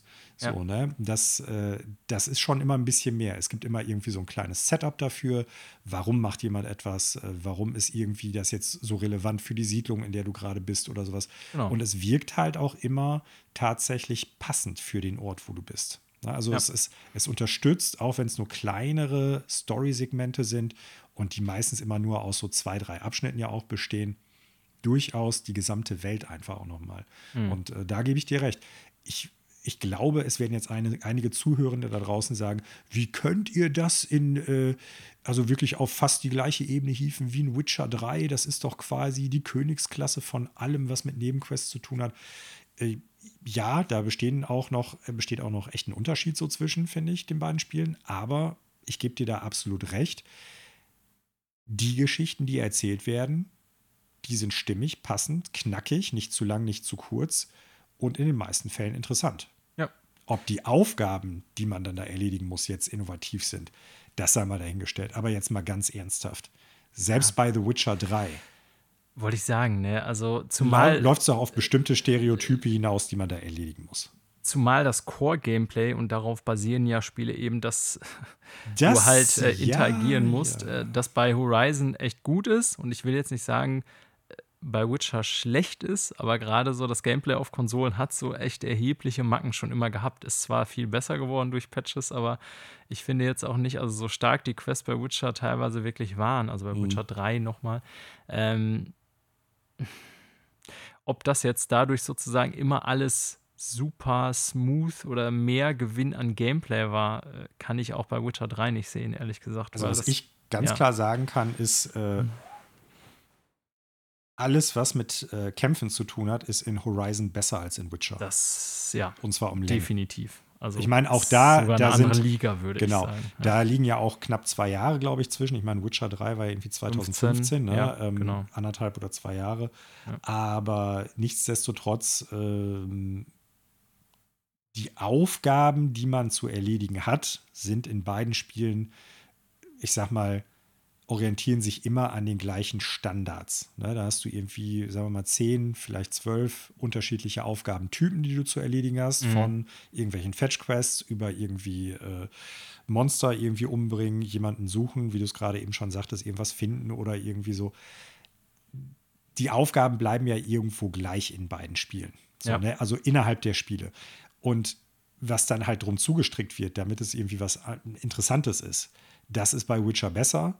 Aber Ja. ich finde, Horizon macht das nicht schlecht. Und wie Genau, du es auch schon sagtest, ja auch das, definitiv Ja. besser als in äh, nahezu allen Ubisoft Open World Games der letzten Jahre. Auf jeden Fall. Äh, Valhalla, muss ich sagen, zum Beispiel, hat das teilweise auch noch. Mhm. Also auch wirklich mit ein paar coole Nebenquests. Äh, ich also zumindest soweit ich gezockt habe. Und ähm, vielleicht ist das ja jetzt so eine Sache, wo Leute, die an solchen Spielen arbeiten, auch einfach immer mehr verstehen, wie können wir sowas interessant aufbauen. Ja, ich glaube schon, dass das Witcher 3 eben auch, weil es dafür so bekannt ist, Wegweisend war. irgendwie genau Klar. wegweisend war und seitdem alle sagen, ey, Questdesign ist bei uns ganz wichtig. Ja, und da gab es ja auch. Berichte darüber, wie halt das bei, das bei CD Projekt Red lief, dass die eben tatsächlich so ein Quest-Department haben, die dann nichts anderes machen als eben das, Mhm. ne? Und dann den anderen sagen, so, das und das müsst ihr dafür machen. Ähm, also wirklich ausgehend von den Quest quasi den, den Rest des Spiels drum zubauen. Und ich glaube, da muss man Witcher 3 das auch schon anrechnen, dass eben das äh, danach auch in weitere Spiele einfloss. Ja. Ähm, ja, aber gebe ich dir ansonsten völlig recht. Und ich möchte noch eben sagen, ich finde es auch cool, dass es halt, also es gibt ja so diese Auswahloptionen, ne, ähm, dass es Quests gibt. Also mit Auswahloptionen meine ich jetzt, dass man sich manchmal als Alloy entscheiden kann, sozusagen, verhalte ich mich jetzt ist selten, aber verhalte ich mich jetzt aggressiv? Äh, gebe ich eine empathische Antwort? Ne, da ist das immer so mit diesem Hirnsymbol, mit diesem Kampfsymbol gekennzeichnet mhm. und so weiter. Und ich hatte schon jetzt, ich glaube, mindestens zwei Situationen, wo tatsächlich meine Antwort, bilde ich mir ein, ich weiß nicht, ob es so ist, aber ich glaube schon, beeinflusst hat, ob eine Quest aufpoppt oder nicht. Ich denke da zum Beispiel an, äh, ja, also soll jetzt hier kein Spoilercast sein. Ich bin ja auch selber nicht mal durch mit der Story, ne? Also insofern kann ich das gar nicht. Aber äh, es gibt ja diesen Charakter, äh, Olin heißt er, glaube ich. Der, das ist der ähm, mit dem Iro quasi, ne? Äh, nee, das ist, das ist ähm, der Chef dieser Truppe da in der großen Stadt. Ne? Äh, Olin ist dieser Typ, der auch den Fokus hat am Anfang und der dann quasi den sie hinterherjagt, weil er meint, sie hat sie äh, verraten an diese, an diese uh. ähm, ja. Ich meine, dass der Olin heißt. Ich Kann muss sein. Es, müsste es aber aus dem Kopf nochmal. Naja, auf jeden Fall gehst du dem ja im Verlauf der Hauptstory hinterher und ähm, ja, befreist sie denn quasi von den Bösen, so will ich das jetzt mal ganz grob umschreiben. Und dann hast du auch da wieder eine Antwortoption, äh, wie gehst du mit dem Typen um, sozusagen, verschont zu sein Leben, ja oder nein. So, und ich habe halt die Option gewählt, dass ich halt sein Leben verschone. Und ähm, daraufhin ist halt eine Quest aufgepoppt, weil dann rauskommt, dass seine Familie entführt wurde und er das deswegen nur gemacht hat, ne, weil mhm. er eben mhm. seine Tochter und seine Frau irgendwie schützen wollte. Und dann poppt eben daraufhin eine Quest auf, dass du seine Familie befreien ähm, sollst. Ja. Und ich habe jetzt die Nagelprobe nicht gemacht oder nicht machen können, weil ich mich halt für den einen entschieden habe, den einen Weg und dann auch irgendwie vorher keinen Speicherpunkt gemacht hatte oder mhm. so.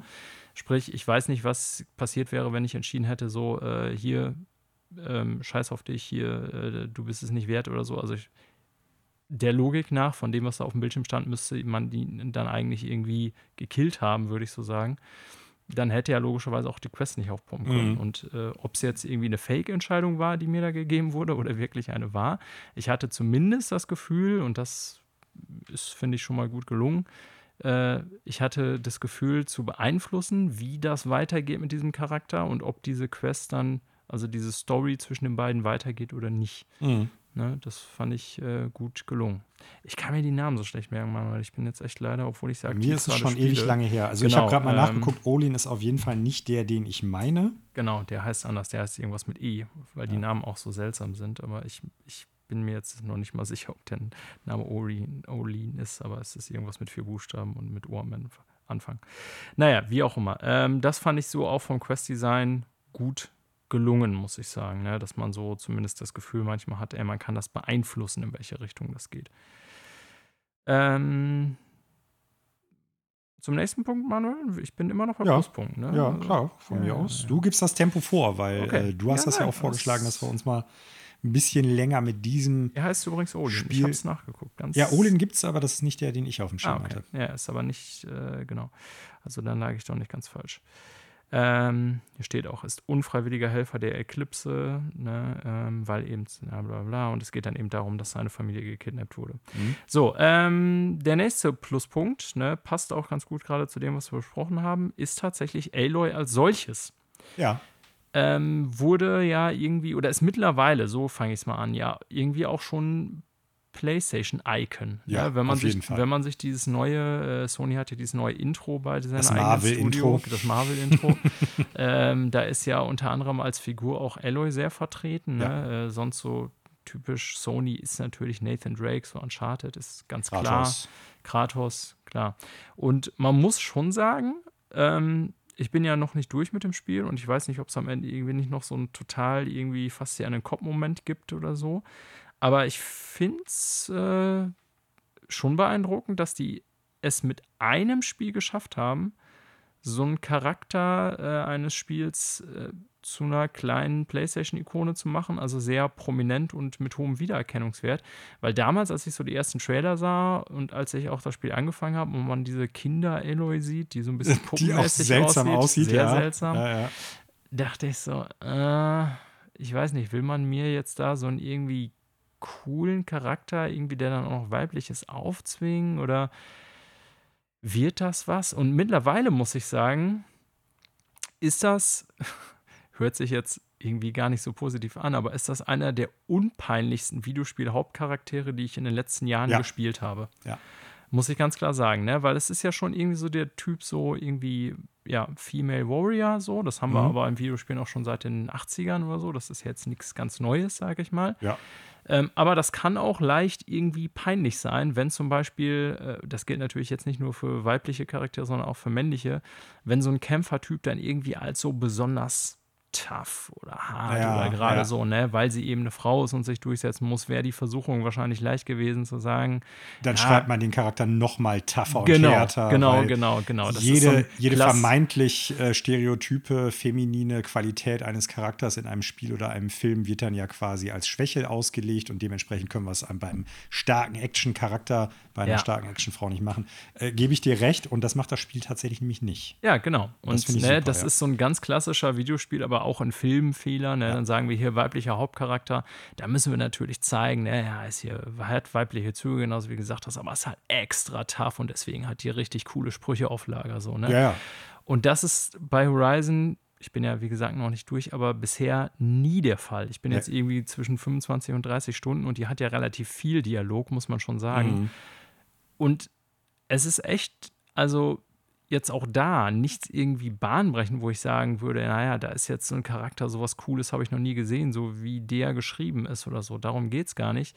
Äh, sondern es ist einfach gut gelungen, weil man sich durchaus selber mit diesem Charakter identifizieren Ja, kann, ja, ja. aber der halt auch eine eigene Identität hat. Also das ist nicht so, ist ja nicht so ein Character Creator Ding, ne? Du machst dir nicht deine Version von dir selbst sozusagen, sondern du spielst einen ja, ich sag mal, wie in der Literatur, es gibt einen Hauptcharakter und der Ja. ist halt geschrieben. So. Und ähm, das ist denen gut gelungen, finde ich. Mhm, Also, die, was ich auch cool finde, das ist noch so ein bisschen so die, die, die, so die Nebendinge, die mir aufgefallen sind. Wir haben vorhin über das Wetter geredet oder so. Manchmal so, wenn so irgendwas in der Umwelt passiert, sei es jetzt ein Wetterumschwung oder wenn irgendwie so bestimmte Maschinen oder so an ihr vorbeilaufen. In Ja, der- die Quips oder Monologe. Genau, die sind kurzen super, Monologe, die, die, die Ja. Look sind out below. ja, die sind gut. Ja, also super. wirklich, die sind äh, gut gelungen. Das ist, ähm, ja, und auch, wenn du so die Story-Sequences hast, wo du dann auch manchmal irgendwie Entscheidungen äh, treffen kannst, ne, wie du mit dem einen oder anderen Charakter umgehst oder was für eine Antwort du wählst und so weiter. Ähm, also, ich hatte bisher nie eine Option, also selbst wenn man da so eine gewisse Wahl hat, in welche Richtung man den Charakter lenkt, hatte ich nie eine Option, wo ich gedacht habe, ey, das ist jetzt für den Charakter super unlogisch. Mhm, Ne? Oder mhm. das ist irgendwie jetzt total peinlich von der Schreibe her, was man ja in jedem zweiten Videospiel hat. Ähm, ja, wie gesagt, also literarisch jetzt nicht irgendwie, als ob da das Rad neu erfinden worden wäre, aber es ist denen gelungen, einen guten Videospielcharakter zu kreieren, finde ich Ja, schon. ja gebe ich dir recht. Ich finde, äh, Aloy ist glaubwürdig einfach. Genau, ja. Das ist, also es wirkt, klar, fiktiver Charakter, alles geschrieben und so weiter und so fort, äh, keine wirkliche soziale Dynamik und was weiß ich was. Aber es wirkt wie ein glaubwürdiger Charakter im Sinne von, so könnte sich ein Mensch tatsächlich realistisch verhalten und reagieren. So, Ja. das fand ich durchaus sehr positiv. Es gibt auch noch wirklich ein, zwei richtig starke Momente für den Charakter, muss ich sagen. Ich weiß jetzt halt nicht, wie weit du bist. Es gibt ja diese, äh, oh, ich weiß nicht mehr, wie die heißen, diese abgetrennten Bereiche, wo du halt nicht hingehen darfst, weil ähm, das total gefährlich sein soll. Und im Prinzip kommst du in so eine Art Fabrik. Das, ich glaube, du müsstest da schon gewesen sein. Also, äh, wo im Prinzip die Maschinen hergestellt werden. Warst du da schon? Fabrik kann ich mich jetzt Ja, nicht es ist erinnern. keine Ich- Fabrik, aber es ist im Prinzip Also, eine Fabrik, die Maschinen mein- herstellt. Ah, okay. Ich weiß jetzt nicht, ob du das meinst, wo man ist quasi so einen mehr, mehretagigen Turm durchläuft und dann oben am das Büro des Typen ist, der für dieses ganze Projekt mit den Maschinen eigentlich Nee, nee, nee, verantwortlich nee, ist. nee. Äh, das nicht. Das müsste aber eigentlich vorher schon gekommen sein.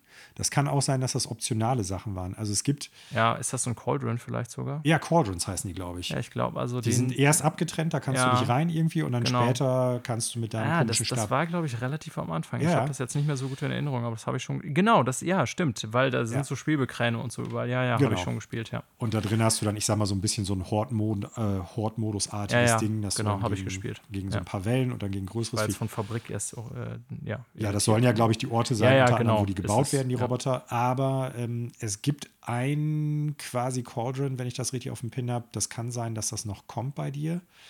Äh, der im Laufe der Story auch geöffnet wird, wo du dann rein musst. Und im Prinzip ist Aloy ja so ein bisschen die, ich sag mal, ist ja so dieses Stereotyp des ausgestoßenen Hauptcharakters irgendwie. Ja, ja. Ne? Sie ist ja Outsider. Ja, genau. Und ja. Äh, ja, im Großen und Ganzen will dann halt von den, wie heißt ihr Stamm nochmal? Sind das die Nora? Mhm. Ja, von den Nora will dann ja keiner was mit ihr zu tun haben und sie ist ja quasi gebrandmarkt als Außenseiterin und so, muss dann ja auch außerhalb des Dorfes leben zusammen mit Rost. Und es gibt aber im Laufe der Story die Sequenz, dass du halt da reinkommst, äh, so ein Hologramm aufspringt, wo dann halt äh, quasi Aloy in einem Hologramm ist. Und die Nora glauben ja, dass quasi diese Hologramme und dann halt die Menschen, die es früher gegeben hat und jetzt äh, in Form von Hologramm noch übrig sind, quasi sowas wie Götter sind. Mhm. Und ab dem Punkt, wo dann halt ein paar dieser Nora, unter anderem dann so, so ein paar weise Alte oder Älteste, äh, dieses Hologramm sehen, das genauso aussieht wie Aloy, äh, fangen die an, die quasi so ein bisschen vergöttern zu wollen. Und dann kommt äh, Aloy halt raus aus diesem Call. Das ist doch die Sequenz in dem Berg. Oder vertue ich mich da jetzt nach dem Proving? Naja, Whatever, ist, erzähl ich, weiter. ich weiß jetzt nicht mehr, Ja. wann es genau in der Story kommt, aber dann kommt Ja. sie halt raus und sagt so, ey, was soll das hier? Ihr habt mich hier ausgestoßen, ihr habt mich wie Dreck behandelt und jetzt meint ihr, weil irgend so ein komisches Hologramm so aussieht wie ich, von dem ich nicht mal weiß, was es soll, dass ihr jetzt hier meine besten Freunde Ja, so das hat ja das mit der meint. Mutter zu tun. Das ist schon Super- relativ am Anfang. Ja, super coole- Also nicht am Anfang, aber ja. Also weiß, super cooles Moment, muss ich sagen. Mhm. Also fand ich äh, super cooler Moment, fand ich richtig, richtig gut und richtig stark. Das Spiel hat jetzt nicht äh, die ganze Zeit solche Momente, aber das war ein richtig gut geschriebenes Ding. Ne? Also die dann auch damit zu konfrontieren und zu sagen, ey, ich bin jetzt nicht hier euer bester Freund und äh, es ist jetzt nicht alles gut, nur weil ihr denkt, ich bin vielleicht irgendwie Abkömmling von den vermeintlichen Göttern oder von den Vorfahren von euch oder sowas ähm, Mhm. und deshalb was ganz Besonderes. Nö, ihr habt mich äh, wie Dreck behandelt und äh, das ist jetzt noch nicht vergessen. Ja. Das war hier einfach super. Ja. Ja, also wie gesagt, ähm, finde ich insgesamt, äh, ich hatte das Wort unpeinlich benutzt, das klingt jetzt ja erstmal gar nicht so positiv, aber es ist durchaus positiv gemeint, ne? ähm, weil oft so in so Videospielsequenzen oder Charakteren oder Dialogen hat man ja immer wieder, wie junge Menschen heute sagen, so Cringe-Momente. Das Und Wort cringe erzeugt bei mir verursacht selbiges, cringe. genau. genau. Ja. Oh. Aber gut, ich habe auch mit vielen jungen Menschen zu tun, die benutzen das in jedem Satz dreimal mittlerweile. Ähm, naja, äh, ja, ist gut gelungen, muss ich echt sagen. Also es hat durchaus äh, nach einem Spiel schon eine Daseinsberechtigung als Ja, so eine. PlayStation-Ikone, würde ich sagen. Und deswegen bin ich natürlich auch sehr gespannt, wie das äh, im Nachfolger so sein wird, weil äh, wir reden ja auch deswegen so viel über das Spiel, weil der Nachfolger ja absehbar kommen soll. Bist du schon mal äh, im, im Laufe des Spiels äh, zurück zu deinem Haus gegangen? Nee, tatsächlich nicht. Kannst du mal machen. Okay.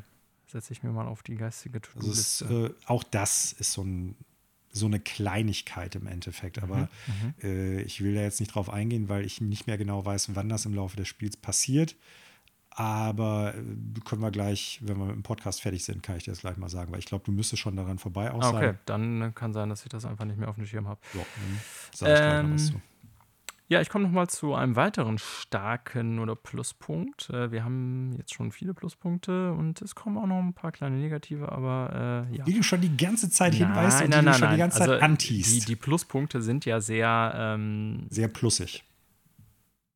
also die, der Großteil des Spiels ist ja sehr positiv zu Ja. bewerten. So, ne? muss man ja ganz klar sagen. Deswegen fallen die Pluspunkte deutlich mehr ins Gewicht. Ähm, den Soundtrack finde ich echt stark. Super, ja. Ja. Der ist richtig Also gut. ich habe den tatsächlich auch schon früher immer, immer sage ich, aber ähm, ich habe den schon gehört nach Erscheinen des Spiels sozusagen, Mhm. als ich das Spiel irgendwie noch gar nicht gespielt hatte. Ich habe ja erst später mit angefangen letztes Jahr. Ähm, und habe schon immer gedacht, ey, der Soundtrack als solches, auch wenn ich natürlich jetzt da nicht so Spielsituationen mit verbinde, aber gerade dann, wenn man den trotzdem gut findet, finde ich, ist das immer ein Zeichen dafür, dass Videospiel-Soundtracks auch gut sind, nämlich wenn sie nicht nur von der Erinnerung an das Spiel Ja. leben, ne, sondern auch an sich gut funktionieren. Man muss Mhm. jetzt dazu sagen, ist ein sehr umfangreicher Soundtrack, könnt ihr euch auch alle bei Apple Music und Spotify und so anhören. Ne? Mhm. Ne? Habe ich die letzten Tage auch noch gemacht. Ich habe den sogar tatsächlich mal in der Vinyl-Version gekauft vor einiger Zeit, weil ich den so gut fand. Darf ich da kurz eingreifen? Ja, bitte. Äh, auch wenn wir jetzt generell über ein Sony-Spiel sprechen, ne? äh, ich möchte noch mal eben kurz sagen, dass Sony mit den Soundtracks unfassbar gut, also generell umgeht von den eigenen Spielen, weil du fast stimmt, alle von, von den First Party, Spielen, ja. äh, auch Ghost of Tsushima kannst so. du dir alles anhören. Die sind alle fast auch richtig, richtig gut. Ja. Finde ich auch abseits der Spiele. Äh, aber dass du die halt überhaupt hören kannst, dass die auf den ganzen Streaming-Diensten zu finden sind, dass es Vinyl-Adaptionen davon gibt. Da gibt es unter anderem eine andere große Firma, die auch durchaus einige gute Soundtracks hat. Nintendo. äh, die, die da nicht nichts machen. mitmachen. Ja, das ist so ein. Das stimmt, muss man wirklich mal positiv erwähnen. Ja. oft ist es ja so, dass äh, gute oder äh, generell Videospiel-Soundtracks äh, von Fremdfirmen gepresst werden, die dann die Lizenz erwerben. Mondo oder IM8-Bit oder so, so als die größeren oder Laced oder was weiß ich, was da alles gibt. Ähm, und bei Sony ist es so, dass sie zumindest bei First-Party-Versionen auch gerne mal äh, eigene Vinylpressungen bringen. Und mhm die kann ich euch äh, als Vinylsammler wirklich nur ans Herz legen. Also auch das Horizon-Ding ist super fett gemacht, ist eine Vierfach-LP und dafür spottbillig. Also müsstet ihr wirklich mal gucken. Normalerweise Vierfach-LPs, also wenn ich die irgendwie äh, so in anderen Bereichen Soundtracks äh, sind die oft wahnsinnig teuer. Ne? Und äh, diese Vierfach-Box ist eigentlich eine richtige Box mit Schuber äh, von Horizon, lohnt sich absolut. Äh, wie auch immer, wenn ihr keine Vinylsammler seid, hört es euch einfach mal an es sind eine Menge Tracks, ne? Und natürlich ist jetzt irgendwie nicht jeder Track ein Kracher, soll ja auch gar nicht so sein. Das ist ja auch viel Begleitmusik sozusagen dabei, äh, im wahrsten Sinne des Wortes. Aber in der Gänze ist das, finde ich, ein echt gut gelungener und sehr stimmiger Soundtrack. Und noch mehr, wenn man natürlich nicht so wie ich erst nur den Soundtrack kannte, sondern dann auch die Tracks im Spiel wiederfindet, mhm. merkt man eigentlich auch so an vielen Stellen, dass die im Spiel echt gut eingesetzt sind, passend. Ne? Also ja. ähm, wie gesagt, ist jetzt schwer, einzelne Songs rauszustellen oder so, weil es halt auch so super lang ist. Ich glaube, das Ding bietet vier Stunden Musik oder so, wenn ich es irgendwie bei so ähm, dem Streaming-Diensten richtig in Erinnerung habe. Also ist wirklich eine Menge. Ne? Und wie gesagt, das geht dann äh, damit einher, dass es nicht immer irgendwie alles nur äh, Ohrwürmer sind, die man direkt nach dem ersten Mal im Kopf hat, sozusagen, sondern viel ist auch so, was einfach so nebenbei läuft, sozusagen, oder einen mhm. begleitet. Ja. Ähm, aber ähm, ja, ne, also richtig stark, muss man sagen. Gebe ich dir absolut recht, ja. Ja, ja ähm, ich würde, Manuel, wenn du nicht noch was zu sagen hast, also uns fällt vielleicht noch das eine oder andere später ein, aber ich würde auch zu ein paar Kritikpunkten jetzt noch kommen. Ja, ne, ich habe da jetzt erstmal so, glaube ich, nichts. Nichts. Äh, ja, okay. Was da noch irgendwie rein muss. Es, wir haben so. ja auch viele Kernaspekte, also viel, was so ein Spiel ausmacht. Ne? So Gameplay, also im Sinne von Kampf und so haben wir darüber gesprochen, Open World ähm, Quests und so, das sind ja eigentlich schon ganz viele wichtige, also Charaktere oder Hauptcharakter, das sind ja eigentlich so die wichtigsten Sachen und die haben wir alle eigentlich jetzt positiv bewertet. Ja. Ähm, ein paar kritische Punkte. Ähm, ich denke, ein paar werden sie decken, weil an ein paar ja. kann ich mich auch noch erinnern, wo ich damals gedacht habe, hm, okay. Das Game ist, ich weiß, der Vergleich ist müßig, mit parallel zu Breath of the Wild Ich wusste, dass das noch kommt. Ah, okay. Ja. Ähm, und das hat jetzt in dem Sinne gar keinen Verbindung zueinander ist einfach nur eine, eine, eine ja, eine zeitliche Übereinanderstimmung, die sozusagen aber gameplay-technisch einen großen Unterschied dann äh, sichtbar machte. Mhm. Nämlich, ich habe vorhin noch das Design der Open World besprochen und ich finde ja. die ne, also auch super und habe auch gesagt in ihrer Vertikalität. Allerdings das, was man so im Englischen vielleicht als Traversal bezeichnen würde. Ja, mhm. also wie du dich in der Welt bewegst. Also die generelle Steuerung so auf Reittieren und auch wenn du hin und her läufst und das Kampf und so ist alles super. Aber wie du quasi in dieser Open World zum Beispiel auch Berge erklimmst und auf bestimmte Gebirgspfade und so. Und manchmal muss man so an so, ich sag mal, abgelegene Punkte oder Regionen mhm, auch im mhm, Spiel, mhm. haben sie nicht gut gelöst. Und da muss man schon sagen, würde ich so behaupten, dass Breath of the Wild dafür Open World-Spiele auch wirklich äh, so ein ich will nicht sagen, neuen Benchmark gesetzt hat, aber irgendwie eine andere Herangehensweise gezeigt hat, die man nicht das erste Mal, aber vielleicht länger nicht mehr so prominent in einem großen Open-World-Spiel hatte, nämlich, dass man einfach stumpf alles erklimmen kann, was es gibt. Und mhm. das ist bei Breath of the Wild auch natürlich, haben wir schon oft drüber geredet, Manuel, so ein bisschen der Simplizität der äh, dreidimensionalen Objekte sozusagen, da war es dann einfach. Ne? Du kannst halt an jeder Wand hochklettern. Gut, dann mhm. gibt es noch diese dumme Regenmechanik und so, da brauchen wir jetzt nicht drüber reden. Aber ich finde, Horizon 2 müsste eigentlich sehr viel besser machen, dass wenn du irgendwie so eine ähm, Kette vor dir hast, so eine, so eine, so eine, ja, nein, nicht Kette, ich wollte jetzt Gebirgskette sagen, aber wenn du so einen Hügel vor dir hast oder so, auf den du teilweise sogar rauf musst, weil daneben mhm. Quests stattfinden, was Horizon dir dann einfach bietet, ist die Uncharted-Lösung. Ja, ja, genau. Du kletterst an vorgesehenen, farblich etwas abgehobenen Punkten hoch und die Steuerung ist auch nicht mal gut gelungen. Ja. Ich finde, das ist so mit eine der schwächsten Gameplay-Elemente, die Horizon hat, dass Aloy dann manchmal nicht in die Richtung springt, wo du hin willst. Mhm. Ähm, und das ist generell eine Art von ähm, ja, Traversal oder der Erklimmung, gerade in einer 3D-Welt von höheren Objekten, die ich einfach echt als nicht mehr zeitgemäß empfinde. Ob jetzt Breath of the Wild da das Ding war, was das für mich geändert hat, kann ich gar nicht mehr sagen. Aber ich kann nur sagen, mhm. dass ich jetzt beim Spielen 2021 direkt gedacht habe, boah, Alter, geh mir weg mit diesen Uncharted-Momenten. Das hat mich da schon genervt bei Uncharted, ja, ja. weil die Kletterei immer scheiße war. Ne? Und Horizon dir gefühlt so gerade in der vertikalen Ebene immer wieder so Blöcke in den Weg schiebt, wo es einfach total unbequem ist oder ich zwischen Felsen hin und her glitsche oder ne, es ist einfach nicht gut mhm. gelöst. Also da müssen sie dran arbeiten. Also ich gebe dir insofern recht, als dass unabhängig von Breath of the Wild dieses Uncharted Kletterding, das kann man glaube ich einigermaßen okay machen, wenn du halt äh, kolossale Setpieces hat, wo, hast, wo viel passiert irgendwie. Ne? Also siehe Uncharted. Ja. Was ich, der Glockenturm, der zusammenbricht, während du da hochkletterst oder irgendwie sowas. Ähm, da gebe ich dir recht. Also, das ist für ein Open-World-Game nicht unbedingt das, was am meisten Spaß macht. Und zum Beispiel Ghost of Tsushima hat das auch, bietet aber fast immer, und vielleicht haben sie ja auch von sowas dann gelernt, die bieten aber fast immer alternative Routen, wo du hoch kannst. Ja, und die so. fehlen mir zum Beispiel bei. Weißt du, es äh, gibt Horizon. nicht nur den, den ja. einen Weg auf diesen Hügel, sondern meistens gibt es dann halt eine, eine, eine, Kletterpartie, die du machen kannst, aber du kannst auch um den Hügel drum zu und dann irgendwie mit dem Pferd so einen etwas längeren Weg hochreiten oder sowas. Das ist bei Ghost of Tsushima so die Lösung. Du hast halt Alternativen. Wenn dir das eine nicht schmeckt, kannst du das andere machen. Also Option. Da gebe ich dir auf jeden Fall recht. Breath of the Wild im Sinne von, du kannst alles hochklettern. Ich meine, äh, Assassin's Creed macht das ja mittlerweile auch. Ich ja, würde auch, ich würd auch sagen, das, sogar ja. besser als. Traversal ähm, hat Assassin's Creed auch immer gut hingekriegt, ja, finde ich. Klar, ist ja auch ja. eine, ich sag mal, ein Kern-Gameplay-Element schon seit dem ersten Spiel eigentlich Stimmt. gewesen. Ne? Dass du irgendwo hochklettern kannst und so. Vielleicht nicht so frei, wie es dann später bei Breath of the Wild oder Assassin's Creed Origins gewesen ist und den nachfolgenden Teilen, aber ähm, das ist im Großen und Ganzen schon auf jeden Fall so. Ähm, naja, also ich glaube nur, es könnte durchaus sein, dass wenn Breath of the Wild 2 rauskommt, Irgendwann. dass ja, 2023, äh, dass, wenn die die gleiche Klettermechanik noch drin haben, die Leute dann sagen werden, ey Leute, ich habe das nicht mehr so, also wirklich langweilig auf dem Schirm, weil ähm, klar, es ist cool, dass du überall hochklettern kannst, aber es ist jetzt tatsächlich allein schon von der Animation her, es ist ja wirklich so dieses stumpfe Hände hoch runter, ja. also als ob du eine, bei, äh, eine Leiter hochkletterst. Genau, ja. ja, sehr guter Vergleich.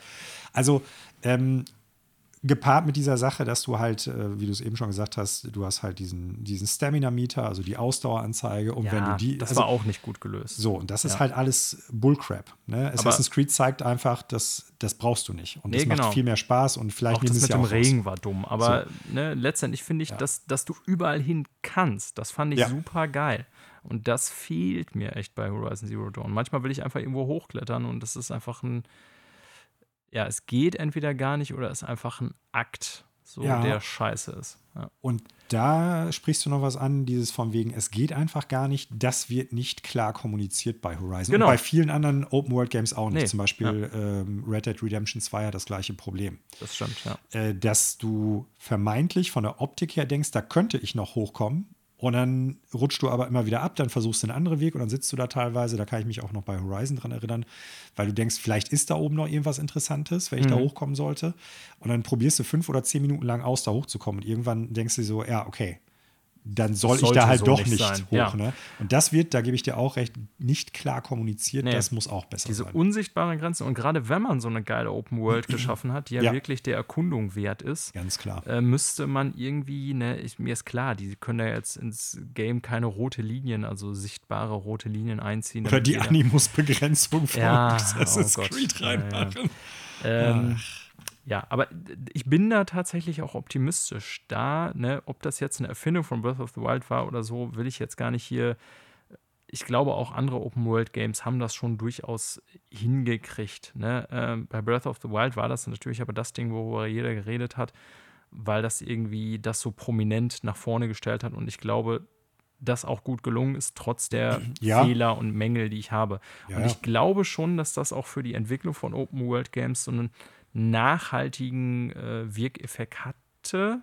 Und ich hoffe einfach so ein bisschen, dass Hm. sie das äh, bei Horizon Zero Dawn besser, äh, 2, also Forbidden West, besser hinkriegen. Äh, Mhm. damit meine ich gar nicht, es muss so sein wie bei Breath of the Wild, dass du jeden Hügel, jede Wand, alles erklimmen kannst, sondern es muss einfach nur irgendwie besser sein, dass ich nicht dauernd unsichtbare Grenzen Ja. und Clipping, Fehler und sowas drin habe. Genau, es muss besser kommuniziert werden, wo sind Grenzen, wo kannst du definitiv nicht hoch, damit du dich Ja. nicht einfach frustrierst, daran abarbeitest. Und äh, es muss dynamischer und besser funktionieren, irgendwo hochzuklettern. So. Genau. Ich würde jetzt mal sagen, von dem Trailer und Muss ja auch vom Gameplay, Klettern sein, die können ja auch so einen Hookshot nehmen oder was auch immer. der, irgendwie. wollte ich gerade drauf eingehen, ne? der ja sorry, drin ist. Ja, okay, das stimmt. Ne? Also ja. den, den hat man ja schon gesehen im Trailer zu Forbidden West und auch das Klettern teilweise sah sehr viel dynamischer aus. Ähm, ich glaube, ich habe natürlich, ich äh, erhebe keinen Anspruch auf Vollständigkeit aller Open World Games oder sowas, die jemals rausgekommen sind, gespielt zu haben. Aber ich glaube, so dieses, äh, du kannst wirklich hochklettern und nicht irgendwo dich teilweise hochglitschen oder sowas, ist schon eine Sache gewesen, die mir vorher zumindest nicht bewusst gewesen ist, dass sie woanders großartig aufgetaucht ist. Es gab natürlich so Sachen wie zum Beispiel, dass du diesen äh, Paragleiter hast oder sowas, also dass du mit dem Schild irgendwie äh, einen Berg runterrutschen kannst oder dieses Sailcloth von, von Zelda, das gab es auch schon ein paar Jahre vorher in, äh, Ja. wie heißt es, ähm, Just Cause. Ne? Ja. Also Just Cause hat das schon Ja. Also, Jahre vorher gemacht. genau, also so. aber, ich, äh, aber ja. zumindest dieses Klettern könnte ich mich nicht daran erinnern, dass das ein anderes Spiel in der Hinsicht gemacht hat. Ich war, ich war mir nicht sicher, deswegen wollte ich es nicht so sagen, aber ich, also, dass man wirklich alles hochklettern konnte, habe ich so auch wirklich nicht in Erinnerung oder auch nicht in Erinnerung gelesen zu haben. Es gab natürlich schon auch immer Spiele, wie Assassin's Creed, die das besser gemacht haben. Also, wenn du jetzt irgendwie in London oder Paris rumranntest, konntest du auch im Grunde jedes Gebäude hochklettern und so. Genau. Ne? Ja. Ähm, und ähm, es kommt oder kam natürlich auch immer wirklich sehr auf das Design der Welt an. Also wie wurde das? Ich war jetzt nie großer Skyrim-Spieler. Es kann sein, dass ich mich da jetzt total vertue, weil ich irgendwie nicht da super viele Stunden dran investiert habe. Aber ich habe zum Beispiel irgendwie in Erinnerung, dass Skyrim das tatsächlich damals schon ganz gut hingekriegt hat, zu kommunizieren, wo kann ich hoch und wo nicht. Und wenn irgendwo hoch, dann konntest du, glaube ich, klare Wege auch immer da irgendwie hochgehen, sozusagen. Also Skyrim hat Probleme an den Rändern, aber das hat nahezu jede Open World. Ja, ne? Also genau. wo hört die Aber so Karte eigentlich auf? Im So. Innenbereich, genau. Aber in den Innenbereichen kannst du, und das meinte ich eher mit Hochglitschen, das ist vielleicht nicht prinzipiell so gedacht, dass du überall dann hoch kannst, aber wenn du die richtigen Winkel wählst oder so, dann kannst du fast Konntest du das, überall. glaube ich, ne? Habe ich irgendwie so eine Erinnerung, dass das bei Skyrim ganz gut funktionierte. Gut würde ich nicht sagen, aber es war Ja. möglich. Ich glaube Okay. zwar nicht, dass das eine intendierte Spielmechanik per se war, weil in den meisten Fällen gab es halt immer auch Straßen, die du hochlaufen konntest oder irgendwie klarere Wege. Aber ich weiß noch, dass es äh, gerade in der Mitte gab es irgendwie so eine größere Bergkette auch. Mhm. Und äh, da konntest du auf die Gipfel auch drauf. Das war ein ziemlicher Akt und ein ziemlicher Krampf. Aber man kann natürlich Ja, man jetzt auch hatte das einfach. Gefühl, man kann das so. Ne? So, aber man kann natürlich auch sagen, äh, ja gut, du erklimmst da auch tatsächlich einen Berg. Ja, genau. so, ne? Auf Ja. der anderen Seite, wie gesagt, äh, so vordergründig einfach, ne? wie Ja.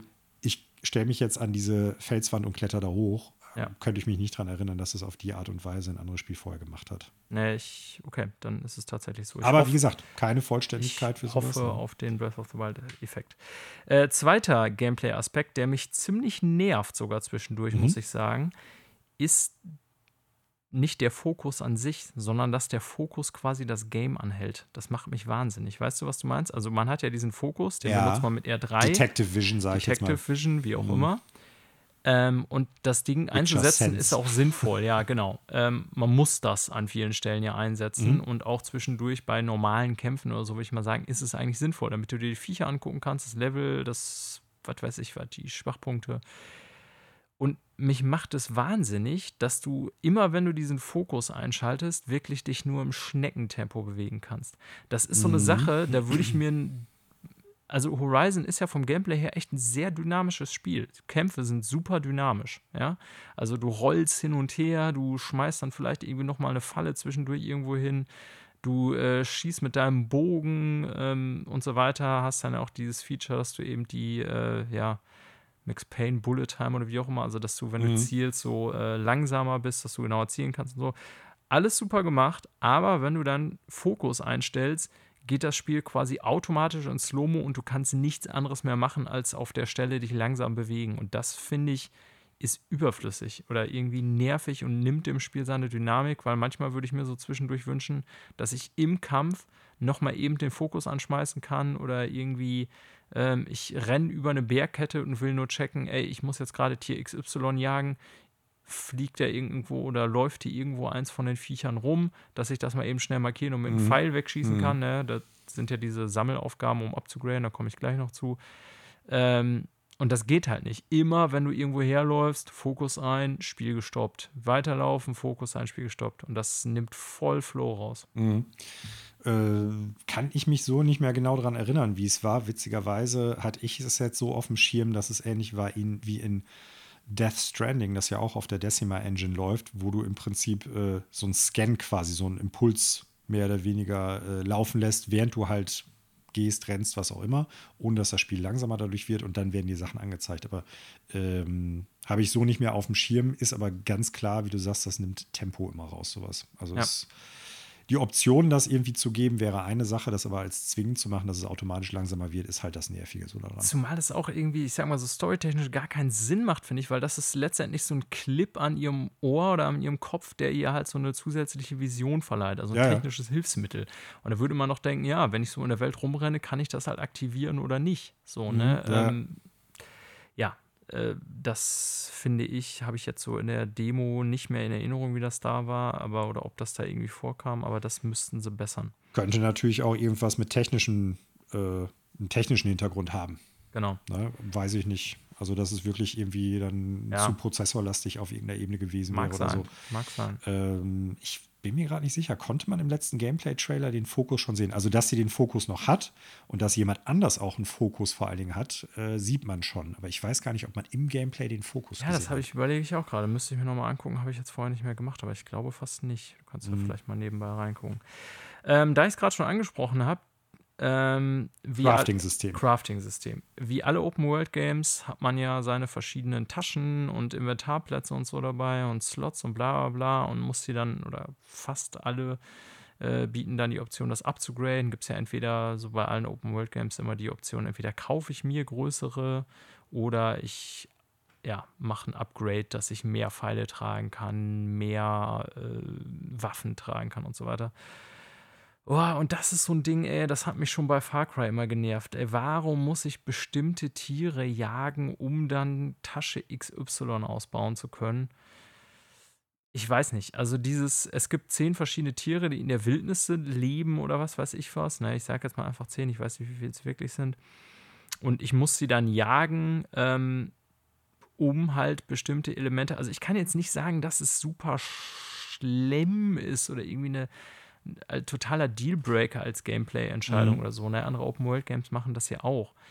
Aber das ist irgendwie so ein Gameplay-Aspekt, der mich irgendwie nervt. Ne? Ich verstehe, was dahinter steht. Ne? Du willst natürlich bei einem Open-World-Game so eine Art Character-Progression haben.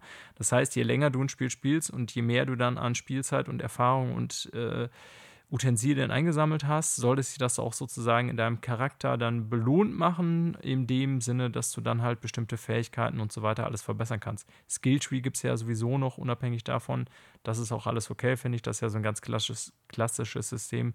Du sammelst XP und kannst dann deine äh, Skills dafür ausbauen. Mhm. Das finde ich auch in Ordnung. Ja, ist jetzt kein, keine Neuerfindung oder irgendwas, aber das ist völlig in Ordnung. Mich nervt ganz speziell halt dieses, ähm, ja, dieses dieser Jagdaspekt eben, äh, dass du halt bestimmte kleine Viecher nochmal zusätzlich permanent jagen musst, um Sachen ausbauen zu können. Ich finde, da hätten sie einfach, das ist für mich kein Gameplay zu gewinnen, da hätten sie andere Lösungen finden können. Mhm. Dass du das halt über ganz simpel Maschinenparts löst, die ja auch dafür benötigt werden, ja. Ne? Mhm. Dass wenn du halt so und so viele Maschinen lang machst, was du ja eh immer im Game machst, dass du dann, je mehr du davon gekillt hast, natürlich auch deine Tasche ausbauen kannst oder so. Aber dann noch diese ganzen Kakasen und Ratten mhm, mhm, und Truthähne und so zu jagen, weiß ich nicht, finde ich, ist so Far Cry-esque irgendwie, wow, ist total cool, irgendwie ein paar Tiere noch Platz zu machen, wo ich mir denke, ja, ja, irgendwie Jägerin, Sammlerin, aber ist irgendwie so auch für den Arsch, weiß ich nicht. Also finde ich nicht gut. Ja, ich bin ja totaler Crafting-Fan. Ja. Also gen generell. ähm, aber ich kann wohl nachvollziehen, dass man sagt, pass auf, wir haben im Prinzip äh, zwei Währungstypen, wenn du es so möchtest. Na, du hast halt die Roboterparts, die du von den Maschinenkämpfen sowieso kriegst. Ja. Und dann brauchst du für bestimmte andere Sachen nochmal eine andere Währung. In dem Fall halt das Wildlife oder äh, ja, tierische Zeug, was du da kriegen kannst gebe ich dir recht, hätten sie auch einfach eine Sache rausmachen können. Ich weiß aber noch, dass mich damals äh, gewurmt hat, wie so ein bisschen die äh, Drop Chances sind, dass die super ja, schlecht teilweise genau, waren. Genau, du kannst dich zwar über einen Skill erhöhen, aber ja, trotzdem ist das so total. Eine Rüstung, glaube ich, kannst du dafür kriegen, Random die das Number Generator und so. Ja. Ne? Und ich kann mich noch daran erinnern, dass für einige Sachen das echt super lange gedauert hat, gerade bei diesen Tiersachen. Ja um die letzten. Im Level 4 dann der Ausrüstung zu erreichen. Um das zu bekommen, weil die so selten äh, wirklich dann rumgelegen haben. Ja. Das war. Genau. Also ich erwarte jetzt nicht, dass ich zugemüllt werde damit, aber ich hatte schon den Eindruck, dass das jetzt überselten ist. Ja, und da ist verbinden und, Warte mal, ganz, ganz kurz noch. Ja. Äh, und vor allen Dingen vor dem Hintergrund, dass dann der Gegenwert, den du kriegst, wenn du dann das letzte Ding gelevelt hast, mhm. dass das nicht in, in guter, also Proportionalität zu der Seltenheit des Items geht, ja, im Sinne von Aufwand. Völlig genau. recht. Das hat mich damals auch gewurmt, das weiß ich noch, ja. Ja, und ne, also das letzte ist ein guter Punkt, hatte ich jetzt gar nicht so mitbedacht, aber das stimmt, es lohnt sich dann auch nicht, wenn man das Viech, den dummen Hasen jetzt zum, weiß ich nicht, hundertsten Mal gejagt hat oder ja. endlich das Item droppt. Ähm, und da verbindet sich so die andere Schwäche, die ich gerade schon gesagt habe. Das mache ich halt so nebenbei. Ne? Ich verstehe, das soll nochmal so ein zusätzlicher Gameplay-Anreiz sein, dass nochmal so ein Aspekt mehr drin ist. Irgendwie neue Währung dann auch einerseits, aber natürlich auch äh, Gameplay, der eben Mehrwert, dass du dann eben noch so diesen, dieses Jagdelement und so hast. Aber ne, bei mir ist es so, das will man ja so nebenbei erledigen. So, und dann rennst du da irgendwo durch die Gegend über die Map. Mhm. Und da kommt das genau mit dem Fokus immer zum Tragen. Dann will ich den Fokus einschalten, um weil du die kleinen Tiere sehen wo möchtest. Wo will ich die ja. kleinen Tiere sehen, weil die erkennst du ja kaum. Die Maschinen erkennst du immer. Da brauche ich den Fokus ja, ja. nur, wenn ich was Spezielles wissen will. Ne? Aber die ganzen Hasen und Ratten und so, die siehst du ja teilweise nicht oder dann zu spät, dann sind sie weg. So, und dann schmeiße ich immer wieder den Fokus an, weil ich weiß, ich brauche noch vier vom Truthahn oder vom Waschbär, das und das. Und dann sehe ich das, kann die Dinge auch markieren, aber das ist immer immer dieser Slowdown-Effekt und da mhm. sozusagen verbindet dann die eine Schwäche des Spiels sich mit der anderen Schwäche. Ja, ja. Ne, ähm, also könnte man so drin lassen, müsste man dann aber besser machen. Ne? Sowohl was die Loot Chances angeht, als auch irgendwie, wie gesagt, dieses Fokus oder das Markieren von den Viechern oder wie du die aufspürst und so weiter. Es gibt ja, im Prinzip, ich finde es ja eigentlich ganz gut, manche Spiele machen es ja auch so, dass die äh, dir die Möglichkeit geben, das zu grinden aber dass du eigentlich im Zuge von Story- oder Nebenmissionen ziemlich sicher die Item, Items über den Verlauf von mehreren Missionen und über den Verlauf der Spielzeit nach und nach kriegst, die du dann halt brauchst. Das heißt, du kannst theoretisch hingehen und das vorgrinden, wenn du möchtest. Ne? Dann gehst du halt auf die Jagd nach den kleinen Viechern. Mhm. Oder du weißt halt diese super seltenen Sachen, die so ganz, ganz äh, schwer nur zu bekommen sind. Irgendwann gibt es die halt als Questbelohnung. Also nicht, dass du es vorher weißt, aber die werden dann einfach quasi so da reingepflegt. Ja. Sodass du am Eben Ende Genau, dass du am Ende von, der, von allen Quests theoretisch die Möglichkeit hast, auch ohne Grinding, aber halt dann sehr, sehr viel später auch dein Gear komplett aufzuleveln. Genau, dass du das RNG-Element halt so ein bisschen rausnimmst. Genau, oder, oder ja. zumindest einen Gegenpol bietest. Du kannst es halt nutzen. Genau, oder die andere Möglichkeit. Aber du kannst die andere Möglichkeit nutzen, wenn du darauf keinen Bock hast. Das ja. dauert dann halt nur noch länger, weil du wirklich im Spielverlauf dann das erst kriegst. Äh, Finde ich, ist immer eine ganz attraktive Lösung, um dann halt zu umgehen, dass der Spieler wirklich gefrustet ist, weil er das Gefühl hat, boah, ich kriege jetzt einfach diesen, äh, diesen Sechser im Lotto gerade nicht, um das Item zu kriegen. Genau. klar, das mit dem Fokus haben wir eben schon besprochen. Und äh, warum muss man dafür zwei Währungen haben, sprich irgendwie die Tiere und die Roboter? Da kann man ja auch im Prinzip einfach noch ein zusätzliches Item bei den Robotern mit einbauen. Gebe ja. ich dir absolut recht. Ja, also wie gesagt, sind alles keine Dealbreaker, aber das sind halt so, ne, irgendwie, äh, ich sag mal, Mankos. Für, für Spiele so über 90 Prozent, sag ich mal, so, die ich durchaus bisher als Wertung sehen würde, die man verbessern kann. Ja, auf jeden Fall.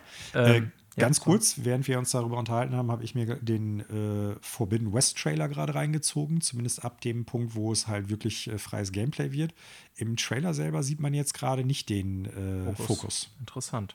Weil Sequenz, das ja eigentlich ja. schon ein wichtiger Teil des ersten ja. Spiels ist, ne? auch so storytechnisch. Aber, ja, also gut, es gibt natürlich diesen, diese Bullet Time, ne? wenn du halt eine neue Waffe auswählst, aber das finde ich ist auch im Kampf richtig. Ähm, wenn ich es jetzt nicht gerade, weil ich zu weit vorgespult habe, verpasst habe. Also in dem Punkt. Ja, ich kann mich jetzt auch nicht erinnern, ja. aber ich habe mir auch nicht ja. frisch angeguckt.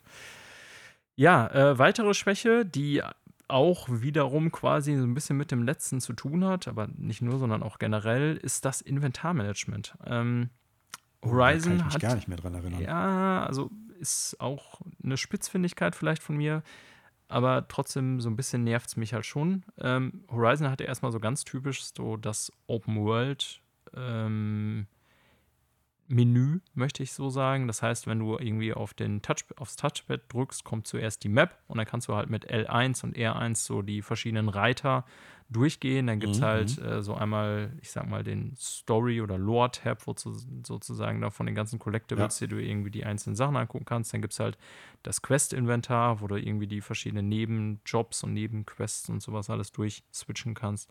Ähm, ja, und dann gibt es auch natürlich das, also den, den Character Tree oder Skills oder wie es auch immer heißt. Und dann gibt es auch das Inventar.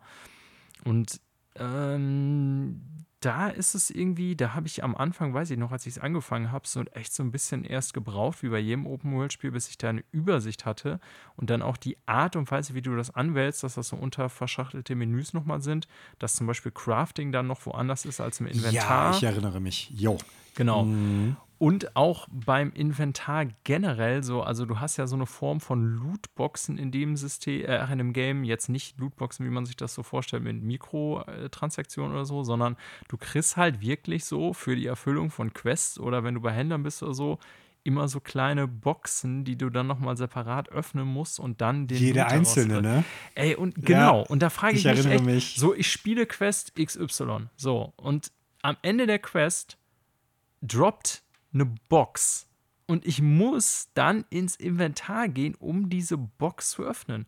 Und da habe ich mich echt so schon, als jemand, der auch eine Menge MMO, RPG und so Destiny so mäßig spielt, das ist doch wirklich eigentlich eine Binsenweisheit der Gameentwicklung, dass du dem Spieler das geile Item, was du ihm droppst am Ende der Quest, zeigen musst. Deswegen gibt es bei Destiny und bei allen anderen Spielen diese schönen leuchtenden gelben Kästchen, wo dann steht, du hast ein exotisches Item bekommen oder Diablo oder was weiß ich was. Und bei Horizon muss ich erstmal ins Inventar gehen, diese Box öffnen und dann poppen da irgendwo rechts am Rand so kleine Zahlen auf, die mir zeigen, das und das war da jetzt drin am Metal-Charts. Und wo ich mir so denke, ey, ihr seid ein Quest-basiertes Spiel. Gut, viele spielen das vielleicht auch nur wegen der Story oder so, weiß ich ja nicht, ne? Aber im Grunde ist das ja ein Quest-basiertes Open-World-Game. Mm. Und da muss man dann, ja, wenn man will, dass die ganzen Leute irgendwie viele Quests machen, denen auch immer so ein bisschen so die Karotte, den, hinhalten. Die Karotte hinhalten. Und da denke ich mir, boah, ey, das habt ihr aber wirklich beschissen gelöst. Also in vielerlei Hinsicht. Erstens, dass es einfach optisch unattraktiv ist für einen Spieler. Man hat gar nicht das Gefühl einer Quest-Belohnung. Ne? Also das muss ich schon sagen, so die Quests und storymäßig, die Stärken habe ich schon beschrieben. Aber so, man hat nicht das Gefühl, man wird belohnt für die Quest. Ne? Also es bringt einem kaum irgendwann mal einen Fortschritt, auch so Gameplay oder charaktertechnisch, der es das wert wäre. Und es ist halt, äh, wie gesagt, einfach auch umständlich vom Mechanischen her sozusagen gelöst. Ja. Ich bin eine Menge Zeit bei diesem Spiel im Inventar. Mehr als man es sein müsste bei einem Spiel dieser Komplexität, finde ich. Ja, da gebe ich ähm, recht. Und das ist so eine Sache, das müssen sie irgendwie im zweiten Teil besser machen. Ja, gebe ich dir auf jeden Fall recht. Wobei ich glaube, die Lootboxen haben schon auch noch mal irgendwie so ein äh, so unterschiedliche farbliche Schemata, wie rar die sind, meine ich. Ja, genau. Es gibt Aber so das grün macht, und, und, und so, lila ja. ist dann noch besser und sowas ja. alles, glaube ich. Wie auch die ganzen wo, Items halt. Wo, ja. Wohin, äh, man muss allerdings sagen, selbst äh, trotz dessen ist natürlich so die Art und Weise, dass du die überhaupt öffnen musst, dass du die einzeln öffnen musst, dass du dafür ins, ins Menü rein musst oder sowas. Man hätte es ja auch so machen können, dass du im Prinzip äh, den Hinweis kriegst, du kriegst jetzt ein Item ein random Item und das wird sofort rechts angezeigt durch ein kleines Pop-up. Ist es dies, ist es das, ist es jenes ja. oder so. Da gebe ich dir auf jeden Fall recht. Äh, das ist unübersichtlich und einfach auch ja, unhandlich, buchstäblich. Ja, ne, also da wundert es mich halt so wirklich. Ich meine, gut, die Typen haben halt also das sind ja die RPG-Aspekte eines solchen Spiels. So, mhm. ne? Mittlerweile hat ja jedes Spiel eigentlich so RPG-Aspekte, so halt Charakterentwicklung und so weiter und so fort.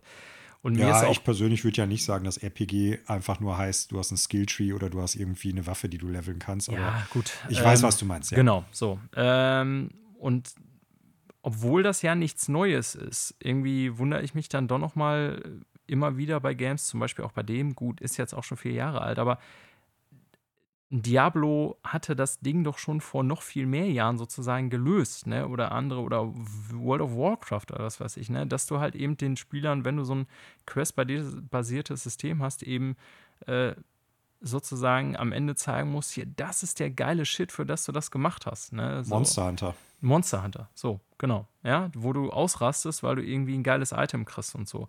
Und klar, ne, nochmal, also Horizon ist jetzt nicht Monster Hunter und auch nicht WoW oder so. Also dieses Grinding oder Questing oder eben äh, auch so deine Ausrüstung spielt nicht eine so große Rolle wie in den genannten Beispielen. Aber es ist Teil des Spiels und ähm, eine gute Story oder eine schöne Side-Story für eine Quest zu schreiben, ist die eine Sache, aber es bleibt letztendlich eine Quest, die du auch ja machst, um irgendeine Belohnung oder irgendeinen Spielfortschritt zu kriegen. Und das könnten sie tatsächlich schon noch, also es geht ja jetzt um mögliche Verbesserungen auch für Forbidden West, das ist ja auch das, warum wir darüber reden, mhm. könnten sie deutlich besser machen, ja, finde ich. Ganz klar. Eben weil andere Spieler das auch schon lange gelöst haben, dieses ja. Problem. Ich glaube tatsächlich, dass sie da so ein bisschen in die Falle gelaufen sind und haben geguckt, was ist so der, der Standard, was so äh, random Loot Drops betrifft. Und dann halt, ja, und Ubisoft macht das halt auch scheiße. So. Genau, ja. aber das wollte ich damit sagen. Die haben im Prinzip geguckt, was ist der Standard, ohne zu hinterfragen, was, äh, wie können wir den Standard verbessern oder wie können wir den Status quo da aufbrechen. Äh, gar nicht im Sinne von, die haben sich einfach gemacht. Im Gegenteil, auch das Loot-System, wie sie es da drin haben, mit dem ganzen Handling und so, hat ja auch ist ja auch austariert auf irgendeiner Ebene. Da hat ja jemand eine Entscheidung getroffen, hat gesagt, dieses Item muss so und so oft droppen. Du hast bei dem so und so eine Chance, das zu bekommen. Und dann musst du, äh, das ist jetzt halt wertiger als dieses und da kriegst du halt einen Bonus hierfür oder wie auch immer. Mhm. Äh, das heißt, da hat sich ja jemand Gedanken gemacht. Das ist ja eine Ökonomie, die da erstellt worden genau. ist. Äh, nichtsdestotrotz ist es nicht die beste Lösung für ein solches System. Da hast du absolut recht. Und auch da gibt es sage ich mal, haben wir eben schon drüber gesprochen, durchaus Sachen, die das äh, vereinfachen können. Ja, es, ne? es so. gibt schon bessere Beispiele, ja, definitiv. Ne? Ganz viel so eben im Bereich äh, Online, MMO oder RPGs oder so, die das mhm. halt seit Jahren besser machen, weil das sind ja, ne, also diese ganzen Spiele, die hunderte oder bis tausende Stunden Spielzeit generieren wollen die denken ja über nichts anderes nach, als wie man sozusagen, also die Entwickler dessen, als wie man diesen äh, Sucht- oder Glücksgefühl-Faktor ja, ja, sozusagen aufrechterhalten kann. Und deswegen äh, sind da so diese Spielautomatenmechanismen alle drin, gar nicht im Sinne von, dass du musst da Geld reinwerfen, sondern ja, so dass wenn die Dopamin. Genau, dass wenn die richtigen drei Dinger aufpoppen, dass du dann irgendwie voll ausrastest. So, ne? Das ist nichts anderes, als weswegen irgendwie WoW seit Jahren funktioniert oder so, dass die Leute sich irgendwie stundenlang durch einen Raid quälen und dann an einem Pop bei einem irgendwie das Item XY auf, was man unbedingt haben wollte und dann ist das alles vergessen, wie viel Arbeit das war. Ja. Ne? Und wenn ich irgendwie schon ein Quest-Design mit reinnehme, was nicht alleine der irgendwie äh, Story, dem Story-Progress dient, sondern eben auch, und das haben ja viele Open-World-Games mittlerweile, ähm, ja, du so einen gewissen Grind-Faktor mit drin hast, also der optional ist. Ne? Du kannst ja auch sagen, ich spiele jetzt straight die Story durch, scheiß auf den Rest so. Mm, mm. Ne? Aber wenn du solche Elemente mit drin hast, ich will jetzt meine Ausrüstung verbessern und so und ich will äh, geilere Items haben, da musst du, glaube ich, auch den Leuten so ein bisschen das Gefühl geben, hier ist der Dopamin-Shot am Ende der, der Quest, deswegen hast du das gemacht. Und ja. da ist Horizon doch noch zu sperrig. Auch wenn ich, nochmal, ich sehe völlig ein, dass es nicht das, äh, der, ähm, das Hauptaugenmerk des Spiels ist oder war. Ja, aber es ist ein kritikwürdiger Punkt, der sich verbessern lässt, glaube ich. Es ist ja nichts irgendwie was bisher noch nicht irgendwie besser gelöst worden ist oder wo das Rad neu erfunden werden muss oder sowas, da müssen die einfach, glaube ich, nur mal bei anderen Spielen etwas abkupfern, als bei denen, wo sie es gemacht haben. Genau. Ja, ja und das äh, wären tatsächlich eigentlich so die Kritikpunkte, die ich mir aufgeschrieben habe oder die, was? nennen wir sie mal, Verbesserungsmöglichkeiten. Mhm. Ähm, mhm. Ne, ich bin, wie gesagt, nicht am Ende der Story. Ich spiele halt auch immer langsam, weil ich dann jeden Shit mache so. Ich bin jetzt wie gesagt, müsste es nachgucken. Ich meine, so irgendwo unter knapp unter 30 Stunden im Spiel. Also schon, dass ich ja einiges an Zeit investiert habe, vor allen Dingen im Verlauf der letzten Woche. Ich habe tatsächlich noch einen Kritikpunkt. Ja, bitte. Ich weiß, dass auch, wenn das Spiel jetzt schon vier Jahre alt ist, ich damals doch etwas überrascht war, wie die Gesichtsanimationen teilweise oh boy. sind. Ja, ja, stimmt. ähm, ja, ich hatte vorhin schon über Puppen-Alloy gesprochen. Ja. Und, uh. Also es ist nicht so krass wie jetzt bei irgendwelchen Bethesda-Spielen oder so, ne? Nee, wo sich wirklich nee, nur der Unterkiefer bewegt und sonst ja. nichts im Gesicht. Aber es wirkt trotzdem so ein bisschen wächsern, ein bisschen seltsam alles. Es ist also wirklich sehr, sehr Uncanny Valley. Die Hauptcharaktere in den Zwischensequenzen sehen eigentlich immer ganz gut aus, auch mhm. damals schon. Klar, mittlerweile gibt es sehr, sehr viel bessere Spiele, ähm, sei es jetzt irgendwie God of War oder auch irgendwie sowas wie Red Dead Redemption 2 oder so, die natürlich so in Gesichtsanimationen und Ausdruckskraft und so da Unfassbares hinkriegen. Äh, Uncharted, Last of Us und sowas ja. natürlich auch. Also Last of Us 2 in dem Fall. Vor allen Dingen, ja. Aber äh, nichtsdestotrotz, selbst für die damalige Zeit wirkte, wirkte das für ein Spiel, das sonst grafisch echt so State of the Art damals war und wirklich so schick, wirkte ja. das so ein bisschen äh, wie so ein Anachronismus. Das äh, passte irgendwie nicht so richtig da rein. Das hätten sie besser machen können. In, den in dem Trailer zu Forbidden West sieht schon deutlich sieht besser aus. Deutlich besser aus, ja. aber das sind auch, glaube ich, nicht unbedingt die Nebenquests, sondern die Hauptquests. Und da gab es in Zero Dawn damals auch Unterschiede. Alles, was so im Bereich Nebenquest war, sah immer etwas schlechter aus, was so Animation von Gesicht, aber auch Bewegungsanimation der Charaktere betrifft, im Vergleich zu den Hauptstory-Sequenzen. Mhm. Das ist wirklich so eine Sache, da bin ich fest von überzeugt, dass das besser wird. Das, da bin ich auch fest von überzeugt, dass sie das wissen, dass das verbesserungswürdig ist und dass das auch so kommt. Aber das war damals und jetzt vier Jahre später noch viel deutlicher schon noch ein Kritikpunkt, den ich auch hatte. Ja, ist interessant, weil ich spiele es jetzt natürlich äh, sehr viel später. Äh, insofern wird das dann natürlich noch augenscheinlicher. Aber du ähm, kannst es zeitgleich auch ein bisschen dadurch abschwächen, dass du sagst, ja, es ist ja schon vier Jahre alt. Aber genau. es war damals schon ja. etwas, äh, es, es, wirkte fehl am Platz so ein bisschen. Ja, wollte ich gerade sagen, alles zumal, andere so top ist. Genau, du hast gerade schon gesagt, zumal äh, die Welt äh, an sich und auch die, die äh, mechanischen Tiere und so, so super cool aussieht äh, und also auch wirklich gut immer noch, auch so von den Texturen und so, dann sind diese Zwischensequenzen, wo du mal einen sehr genauen Blick auf die ganzen Charaktere wirfst und wie die so sprechen. Also es gibt durchaus auch bei der, ich sag mal, erwachsenen Alloy ähm, Dialogsequenzen, wo das eigentlich sogar einigermaßen stimmig aussieht. Aber insgesamt ist das schon so ein bisschen Puppenkiste alles, ne? Also mhm. Also das, das hat so echt so Fallout-Vibes und äh, ja, ja, also es ist schon noch auf einer, also ganz anderer Level so, ja, ne? Wir haben ja die klar. Tage, haben wir ja noch mal kurz in Final Fantasy VII Remake Integrate reingezockt und da ist es ja, da ist es viel krasser zum Beispiel und das Spiel ja, ist ja aber sehr da sind neuer. die Unterschiede sehr viel größer, ne? Weil so teilweise sehen die Hauptcharaktere aus der Nähe ja super krass aus, äh, also ganz so klar. nach dem PlayStation 5 Upgrade jetzt. Ähm, ja, und auch so Haare und so, da haben wir schon drüber gesprochen, sind im Videospiel nach wie vor ein Problem. Äh, die sehen in Final Fantasy, war ich jetzt überrascht, wie krass das teilweise aussieht, also ja. wie gut die Haare aussehen sozusagen.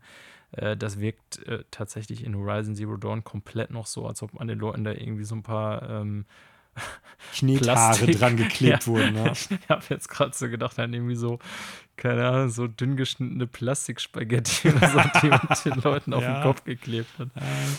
Ja, ähm, Vergleich. Ja, da waren wir aber auch einfach in letzter Generation, muss man fairerweise sagen, oft noch nicht. Also es gab kaum Spiele, die das gut hingekriegt haben auf Xbox One, PS4 und so weiter. Was meinst du, warum in der PS3 360-Ära nahezu jeder Hauptcharakter irgendwie so ganz kurz geschorene Haare hatte? Ja, ja.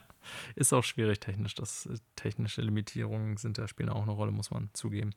Nun gut, also ja, ich denke mal, äh, sofern du nicht noch einen völlig neuen Punkt ja. hast, Manuel, ne, ähm, ja, es war jetzt tatsächlich mal ein Deep Dive in ein älteres Spiel, aber das war ja auch äh, Sinn des Ganzen. Ähm, mhm. Kommt bei mir, wie gesagt, dadurch bedingt, dass ich es jetzt aktuell zocke. Aber ich denke, ist auch gerade deswegen eben sehr interessant, hat es schon angesprochen, weil Sony hält ja an einem Ziel fest. Der nächste Teil ähm, dieses Jahr noch rauskommen soll. Ne? Bisher gibt es keine andere Nachricht, ja, ja. Äh, die was Gegenteiliges behauptet. Ähm, muss ich ganz klar sagen, jetzt auch nachdem ich das äh, Zero Dawn zocke und deswegen vielleicht noch so als Ausblick am Ende.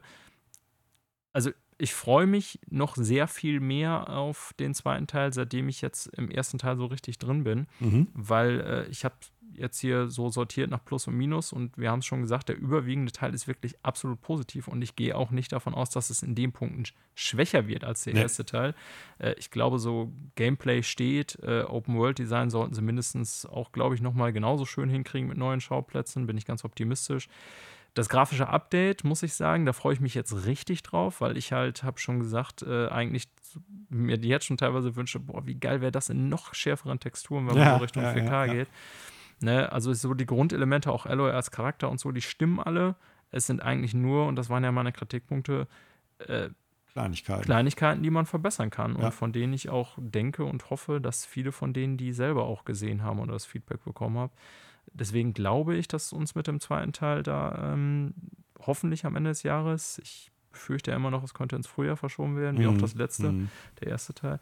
Aber wenn es Ende des Jahres kommen sollte, ist das definitiv oder generell äh, Bombenspiel, auf das ich mich freue, glaube ich. Und äh, vor allen Dingen, also Bombenspiel, glaube ich, freue mich definitiv drauf. Ähm, und wenn es dieses Jahr noch kommen würde, wäre es für mich auch so das große Herbst-Highlight bisher, muss ich ganz klar sagen. Ja, ja, kann mich dem komplett anschließen. Ich fand das Spiel ja damals schon gut. Ich habe es ja damals gezockt und ich äh, fand es damals, vielleicht können wir da noch mal kurz drauf eingehen. Du hast es ganz am Anfang schon gesagt, als du Breath of the Wild ins Spiel gebracht hast. Es gab ja so ein bisschen so diesen Clinch zwischen den beiden Spielen. Ne? Ja. So ja. Äh, konstruiert so ein bisschen, aber ja. Ja, weil es einfach dem Zeitgeist auch dann natürlich geschuldet war. Ne? Beide Spiele ja. innerhalb von, ich weiß nicht, zwei oder drei Wochen äh, nacheinander rausgekommen, also recht zeitnah. Ich glaube, beides im März oder im Februar, ich weiß es nicht mehr genau. Ähm, dass dann zwei so große und so stark antizipierte Open-World-Games natürlich miteinander verglichen worden sind, das war klar, mhm. ist halt auch passiert. Und ich finde, beide Spiele haben durchaus ihre Meriten. Und beide ja. Spiele haben zeitgleich aber auch durchaus einige Punkte, wo man sagen muss, das ist äh, kritikwürdig. So, ne? Ja. Und ähm, ja, ich fand es damals nur interessant, dass sich das wirklich in so Lager aufgespalten hat. Und interessanterweise ganz oft Leute nur das eine oder das andere Spiel gespielt haben und über das Spiel, das sie nicht gespielt haben, hergezogen haben. Ja, das ja. war echt bizarr Witzig, so. Wirklich, ja. Weil das, also auch bei uns im Bekanntenkreis war das ja tatsächlich. Scheint natürlich so. so ein bisschen auch immer so aus dem Konsolenkrieg-Lager so ein bisschen so zu entstehen, weil das ein, also mhm. weil die halt auf sehr unterschiedlichen Kon Systemen, Konsolen war und Nintendo Switch damals ganz neu war. Mhm. Ähm, da ist wahrscheinlich so dieses typische, ähm, ja, Konsoleros-Krieg immer noch so ein bisschen dieses Lagerdenken so im mhm. Hintergrund, dass man dann versucht, den Haupttitel des anderen schlecht zu reden. Ich meine, im Grunde wissen wir, dass beides starke Spiele sind und dass ja. das alles Bullshit ist und dass die natürlich auch, äh, ich sag mal, nur weil es beides Open-World-Spiele sind, das war also damals immer, kann man ja nicht das vergleichen unbedingt. Ne? Klar, mm, gibt es Elemente, die ähnlich sind, aber die spielen sich völlig anders, die beiden Spiele. Ja, völlig ja, du, anders. Du musst halt wirklich die Spiele schon auf äh, die, die Basis-Gameplay-Elemente runterbrechen und die dann quasi auf so einer Metaebene miteinander vergleichen. Und dann könnte man vielleicht sagen, ja. mir gefällt das in dem Spiel besser, mir gefällt das in dem Spiel besser. So, ne? Also dann, es wird ja immer schwieriger, je subjektiver das dann auch wird, das wirklich, äh, ich sag mal, gut gegeneinander auszutarieren oder auf, aufzuwiegen.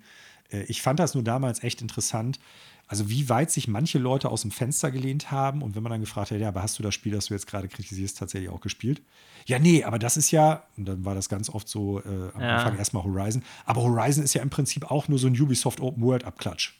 Und ja, davon habe ich so viele gespielt, dass ich habe die Schnauze voll davon. Das stimmt, ich kann mich da das auch dran erinnern. Echt verrückt ähm, gewesen damals. Wobei ich ja, also fairerweise, ich muss ja auch sagen, dass ich damals, habe ich ja auch gesagt, ähm, keinen Bock hatte auf Horizon. Äh, einfach aber aus dem Grund, naja, ich, ich bin halt mit Zelda. Zelda ist eine meiner, also ist sogar vielleicht die Lieblingsspieleserie, die ich mhm. habe. Mhm. Und äh, da kam natürlich auch die Switch dann raus und deswegen war ich erstmal voll auf Zelda und das hat ja. dann auch traumhafte Wertungen bekommen und so. Ich war ja selber vorher eher skeptisch, aber als dann alle gesagt haben, Alter, das ist ein groundbreaking Game irgendwie, war ich dann natürlich voll angefixt, Zelda zu spielen.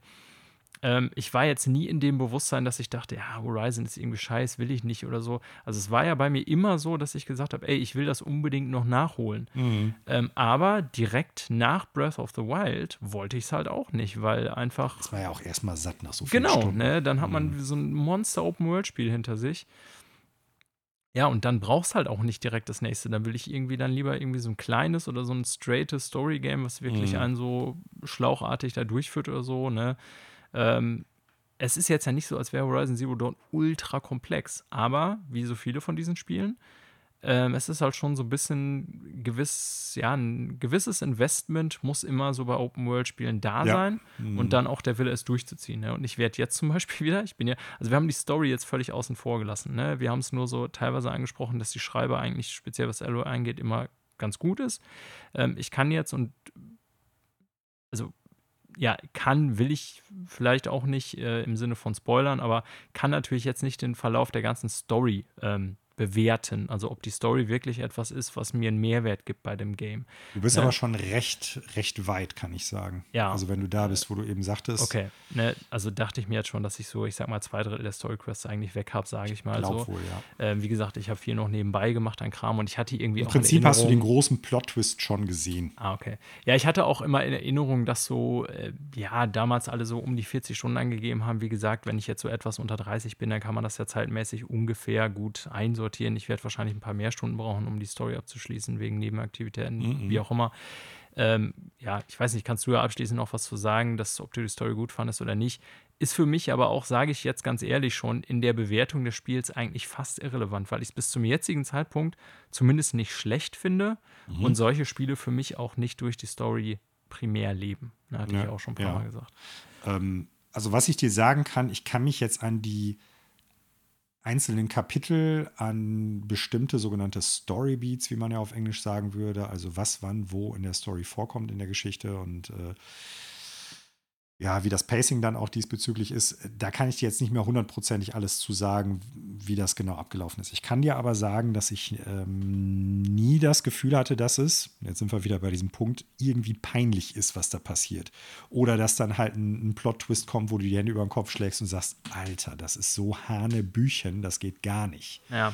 Also das habe ich. Dass halt ein Plot-Twist erzwungen wird, der aber eigentlich gar keinen Sinn macht. Ja, es gibt, ja. es, wie gesagt, es gibt ein oder zwei Plot-Twists, die ich jetzt gerade auf dem Schirm Schirm habe. Ich meine, dass du die schon haben müsstest. Da können wir gleich nochmal, wenn wir mit dem Podcast fertig sind, kurz drüber sprechen. Aber im Großen und Ganzen ist das äh, eine solide Story, fand ich damals. Mhm. Äh, es gibt durchaus in einigen Nebenquests tatsächlich auch schon so Hinweise auf das, was später kommen könnte. Es gibt so eine Nebenquest, die ist ganz cool.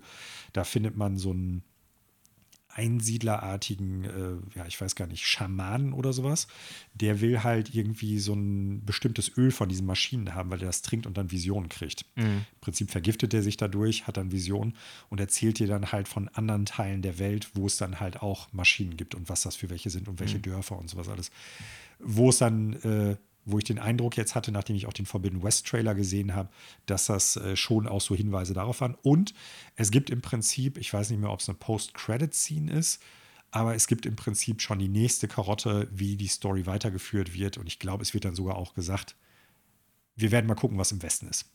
Ja, ja. So, ne? Also okay. es, es gibt ein Setup für einen zweiten Teil, der aber jetzt nicht irgendwie so ist, äh, du hast ein Cliffhanger-Ending oder sowas, das nicht. Aber ähm, man, man weiß einfach, die Geschichte wird fortgeführt. Ja. So, und ähm, ich kann mich jetzt an nichts mehr erinnern, glaube ich, wo du dann hinterher sagen würdest, ey, und deshalb war die totale Story so schlecht oder total Banane oder was weiß ich was. Ja, ich finde es auch bei Open World Games halt, wie gesagt, echt immer schwierig, weil ich finde, so diese ganzen Sidequests und was so andere Charaktere im Spiel, die so unabhängig von der Hauptstory so erzählen und so weiter, das gehört ja auch immer alles dazu. Ne? Deswegen mhm. würde ich sagen, ja, das ist auch Teil der Story und ich finde es gut, aber äh, so vom Pacing her, weil du es vorhin ansprachst, ähm, wäre es für mich jetzt schwer zu beurteilen, eben weil ich das nie so gespielt habe und auch nie so spielen werde, dass ich eben nur Hauptquest nach Hauptquest nach Hauptquest spiele. Mhm. Wenn man das so macht, dann ist das halt, glaube ich, schon ein ganz anderes Spielerlebnis, ja. Und dann hat man bestimmt auch nochmal irgendwie so einen anderen Eindruck sozusagen, ob die mhm. Story einen gefesselt hat oder nicht. Weil bei mir jetzt teilweise ganz schön viele Stunden vergeben, bis ich mal mit Sto Hauptstory weiterspiele. Ja, ja, war bei mir damals ähm, auch. Ich habe es aber nie das Gefühl gehabt, dass das jetzt irgendwie unpassend war. Ne? Also ich fand, das fügte sich immer sehr gut zusammen, dass ich jetzt mal dem anderen Charakter helfe mhm. Und danach dann sozusagen mit dem weitermache, mit dem ich so die Hauptquest spiele. Und ja. ich kann zumindest so viel sagen, ich finde, dass dieser ähm, Moment, warum klar wird, warum das Spiel eigentlich Zero, Horizon Zero Dawn heißt, also dass es dieses Projekt Zero Dawn gibt, mhm. sozusagen, mhm. das erfährt man ja auch nur durch so Projektion sozusagen, aber dass das schon irgendwie ein cooler Moment war, ja, als, so, als so, die Line gedroppt wurde, ne, Project Horizon Zero Dawn und so, ja. irgendwie ähm, dachte ich so, okay, das haben sie ganz cool aufgemacht es ist ja die Grundprämisse des Spiels, worum es geht, ist ja im Grunde von Anfang an klar, ne, worum sich das dreht, irgendwie ja. der Zusammenbruch von Zivilisation, sag ich mal. Aber ne, dieser Moment, wie sie es dann bis dahin aufgebaut haben und dann eben klar kommt, äh, klar wird hier, dass äh, die Forscherin, äh, der Name ich jetzt gar nicht mehr weiß, ne, und mhm. schlägt ihm eben vor zur Begrenzung hier wir müssen das, äh, wir müssen Project Horizon Zero Dawn durchsetzen, das ist alternativlos. Mhm. Ne? Ähm, das fand ich cool. Ja. Ich fand in dem Moment, also das ist ja auch in diesem Büro, wenn du da auf diesen genau. Wolkenkratzer hochkletterst, ähm, ich weiß jetzt nicht mehr, ob das ein optionales äh, Story-Snippet ist oder nicht wenn dann klar wird, was dazu eigentlich führen wird, weil zu dem Zeitpunkt, wo die sich darüber unterhalten, ja. ist, also ist das in Gang gesetzt worden, was eigentlich diesen Kataklysmus auslöst denen ist klar, das wird so kommen, aber es ist ja noch nicht so weit. Ja, genau. Und wenn die sich so darüber diese, unterhalten, das ist sehr Angst cool. vor der Zukunft. Ja. Ne? Das ist schon Super cool gemacht, cool gemacht ja, wo sie ihm im. Grunde klar macht, dass das so der, der Ende, das Ende Du hast jetzt hier auf Start gedrückt wäre, ne? und jetzt haben wir den Salat. Ja. So, ja, ja, und er dann irgendwie auch nur sagt so im Dialog so, ja, äh, ich weiß, das war ein Fehler, irgendwie sorry, und sie sagt, ja, es war kein Fehler, das ist quasi das Auslöschen allen Lebens und so. Ja, das ist halt das ist schon. ein cooler äh, Moment, definitiv. Ja, das stimmt. Ja, also insofern, äh, um das nochmal mit reinzunehmen, falls sich jetzt jemand denkt, naja, die labern jetzt hier irgendwie äh, ewig lange über ein vier Jahre altes Game, dann können sie doch zumindest jetzt auch mal von wegen Spoilern und so äh, über die Story sprechen. Ähm, ne, ich habe es halt noch nicht beendet, die Story, aber mhm. wie gesagt, ähm, ich finde, es ist jetzt auch für die Bewertung dessen nicht maßgeblich und ich fand es zumindest ganz gut bisher. Und was man dazu sagen kann, halt generell, wenn man sich über alte Spiele unterhält, ich finde jetzt vier Jahre altes Spiel ist was anderes, als wenn wir uns irgendwie darüber unterhalten, ob in Final Fantasy VII aus den 90er Jahren Aerith stirbt so. ja. Ne? ja, das, das stimmt. Äh, das sind so zwei völlig unterschiedliche Welten, finde ich. Auch das können manche Leute als Spoiler sehen, aber da finde ich, je weiter ein Spiel weg ist und je popkulturell stärker das doch dann irgendwie in den Medien breitgetreten worden ist und in Foren, desto weniger spoilermäßig ist das dann. Und ich finde, es ist ja immer noch eigentlich ein aktuell spielbares Spiel. Egal, ob man auf der PS4 das spielt, ja. ist es immer noch gut. Oder wenn man eine PS5 hat, ist es auch noch spielbar und auch immer noch gut. Äh, es ist ja auch nicht so gealtert, dass man sagen würde, heutzutage kann man das nicht mehr anpacken.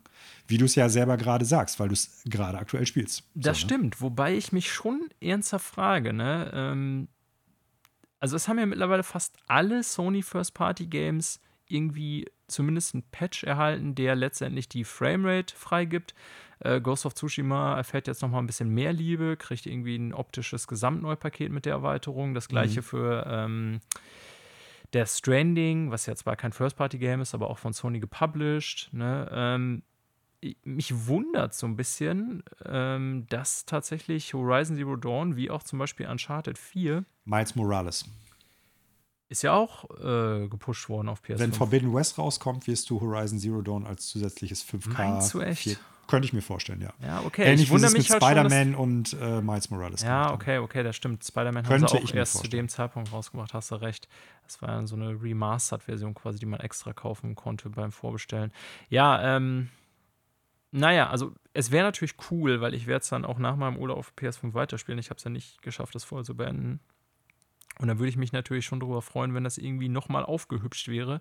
Und da die jetzt eben so aufbauen zu eben Horizon Forbidden West wird so unser nächstes großes, dickes Ding, äh, ist es schon so, dass mich das irgendwie wundert bisher, dass mm, es mhm, das nicht gegeben mm. hat. Ne? Wie gesagt, selbst so ein ganz kleiner Patch, so will ich es mal nennen, wie den irgendwie äh, Ghost of Tsushima, Ghost of Tsushima anfangs erhalten hat, dass einfach die Framerate unlocked wurde. Weil bei den meisten Spielen ist es ja so, was heißt bei den meisten, aber bei vielen Spielen ist es ja so, dass man es schon, äh, ich sag mal, dadurch lösen kann, dass man einfach die Framerate freigibt, quasi, mhm. weil die ja bewusst auf, äh, in der letzten Generation bewusst bei vielen Spielen auf 30 gedrosselt wird, eben damit grafisch abgehen kann, was da abging. Ja, und du halt ein besseres Frame-Pacing einfach hast. Genau, ne? ja. Äh, ja, das wäre schön und ich finde es so ein bisschen komisch, dass einige sehr prominente Sony-Titel das nicht, also nein, sehr wenige, so muss man sagen, mm. prominente Sony First-Party-Titel das nicht erhalten haben. Eben vor allen Dingen fiel mir der Uncharted halt ein und äh, ähm, Bloodborne. Ähm, Bloodborne und ja, Horizon, weil viele. Ne? Last of Us 2 hat jetzt mal ein Patch gekommen. Last of Us 1 als Remaster lief er eh schon mit 60 Days Frames. Gone. Days Gone hat einen Patch erhalten, erhalten. Ghost of Tsushima. Also sehr viele Sony First Party haben es erhalten, aber die beiden drei, obwohl sie mit zu den größten und beliebtesten gehören, mhm. wenn wir Bloodborne mit reinnehmen, nicht. Ein bisschen seltsam. Bloodborne könnte ich mir vorstellen, hat bestimmt auch noch was damit zu tun, dass es ein From-Game ist. Ja, das ist halt nicht von First-Party-Studios, das genau. ist durchaus möglich. Ja. ja, aber wie gesagt, ich finde das Spiel, und deshalb sind wir da hoffentlich auch vorsichtig mit Spoilern umgegangen, ist immer noch äh, ein attraktiv zu spielendes Spiel heutzutage. Ja, klar, und äh, deshalb wer es noch nicht gespielt ja hat, genau, und wer es noch nicht gespielt hat und wer äh, Bock auf große Robodinos hat, die man vermöbelt und sich äh, auf so eine Science-Fiction-Welt, auf so eine post-postapokalyptische -Post freut, ähm, dem sei es nur ans Herz gelegt, weil es ein richtig gutes Spiel ist, ganz klar. Ähm, fällt mir gerade so ein. Ne? Also, mhm. Ich meine, äh, wenn ihr Zuhörenden da draußen jetzt Lust habt, ne, und ihr sagt, eigentlich ist das ganz interessant mal, dass wir über ältere Spiele sprechen, die wir vielleicht äh, gerade aktuell nachholen oder generell mal einfach irgendwie so eine, so eine Rückschau auf irgendein Spiel machen, dann lasst uns das doch wissen. Ja. Äh, das können wir gerne auch. Also ich muss sagen, mir hat das jetzt gerade doch viel Spaß gemacht, obwohl ich es aktuell ja nicht spiele. Ja. Ähm, lasst uns das wissen, weil dann könnte man sowas vielleicht in Zukunft auch mal häufiger planen. Genau, das war ja oder ist ja jetzt eigentlich so ein Feldversuch, dass wir so ein bisschen abweichen von unseren normalen Episoden, das mal äh, ja, länger machen, was ich ja letztendlich daraus ergeben habe, dass ich mir so viele Notizen gemacht habe zum Spiel. Ne? Und äh, ja, wenn das ein Format ist, was euch gefällt, ne, ob es jetzt, es muss ja nicht immer ein neues Spiel sein. Es genau. könnte ja auch, wir können ja auch ein 30 Jahre altes Spiel äh, irgendwie besprechen oder was weiß ich was. Äh, wenn ihr so diese Deep Dives sozusagen gut findet, äh, lasst uns das doch einfach wissen. Ähm, ne? Wie mhm. ihr wisst, wir nörden ja immer gerne über sowas ab. Ja, also gerne über die bekannt berüchtigten, äh, berühmt-berüchtigten Social-Media-Kanäle uns wissen lassen, uns anschreiben. Ähm, wir freuen uns immer über Rückmeldungen. So ist es. Ja, und das war's dann auch mit unserer äh, diesmaligen Sonderepisode, quasi oder Spezialepisode von Freunde fürs Extraleben. Mhm. Ja, wir haben jetzt ja schon länger keine Spezialepisode mehr gemacht, Manuel. Im Grunde seit der äh, Zelda-Jubiläumsepisode nicht mehr. Also eine vollständige Jubiläumsepisode, meine ich jetzt. Ja, wir haben ja die, die äh, zweiteilige so. Resident Evil-Sache noch Ja, gut, gemacht, das stimmt. Ne? Wir hatten den Spoilercast. Und so, ja. Genau. Aber diesmal haben wir uns ja, äh, wie wir es eingangs ja schon gesagt haben, aus bestimmten Gründen dazu entschieden, dass wir jetzt im Prinzip auf die aktuellen News nicht eingehen können und äh, uns wirklich nur auf dieses Spiel fokussieren. So, ne? Ja, richtig. Und ähm, ja, wie gesagt, ist auch ein Versuch für uns. Ne? Also ich muss sagen, mir hat es äh, Spaß gemacht. Ja, mir auch. Manuel hat es ja gerade schon gesagt. Lasst uns gerne wissen, was ihr davon haltet. Oder noch besser, lasst uns irgendwie äh, Spiele oder Wünsche zukommen lassen, die ihr vielleicht gerne besprochen hättet. Ne? Das uh. können, wie gesagt, ja auch Retro-Games aus den 80er oder 90er sein. Manuel und ich haben ja Irgendjemand da draußen schreit jetzt schon Death Stranding. Oh. ja, gut, du könntest das ja. Ich müsste mich erstmal oh. durchkämpfen. Ich könnte, aber will ich? Das ist die Frage. Und die kann ich ganz leicht beantworten. Nein. Ähm, ja, genau. Lasst es uns wissen, was ihr davon haltet, hieltet. Ähm, ich, mir hat Spaß gemacht, Manuel. Wie gesagt, ich zock's natürlich auch im Moment und das Spiel macht mir auch Spaß. Da fällt es einem natürlich leichter. Also wir werden jetzt nicht irgendwelche äh, Schrott-Games besprechen oder Spiele, auf die wir im Grunde keinen Bock oder keinen Bock mehr haben. Ähm, genau, aber in diesem Fall bot sich das aus verschiedenen Gründen halt an. Ja, und damit, liebe Freunde fürs Extraleben, ähm, beschließen wir die Episode. Ne? Und danke fürs Zuhören abermals. Äh, wir sind dankbar für Rückmeldungen und Abonnements, wie wir jedes Mal betonen. Und äh, in diesem Sinne bleibt mir nur, euch bis zum nächsten Mal alles Gute zu wünschen und bis dahin, ciao. Ja, bleibt extra freundlich und tschüss.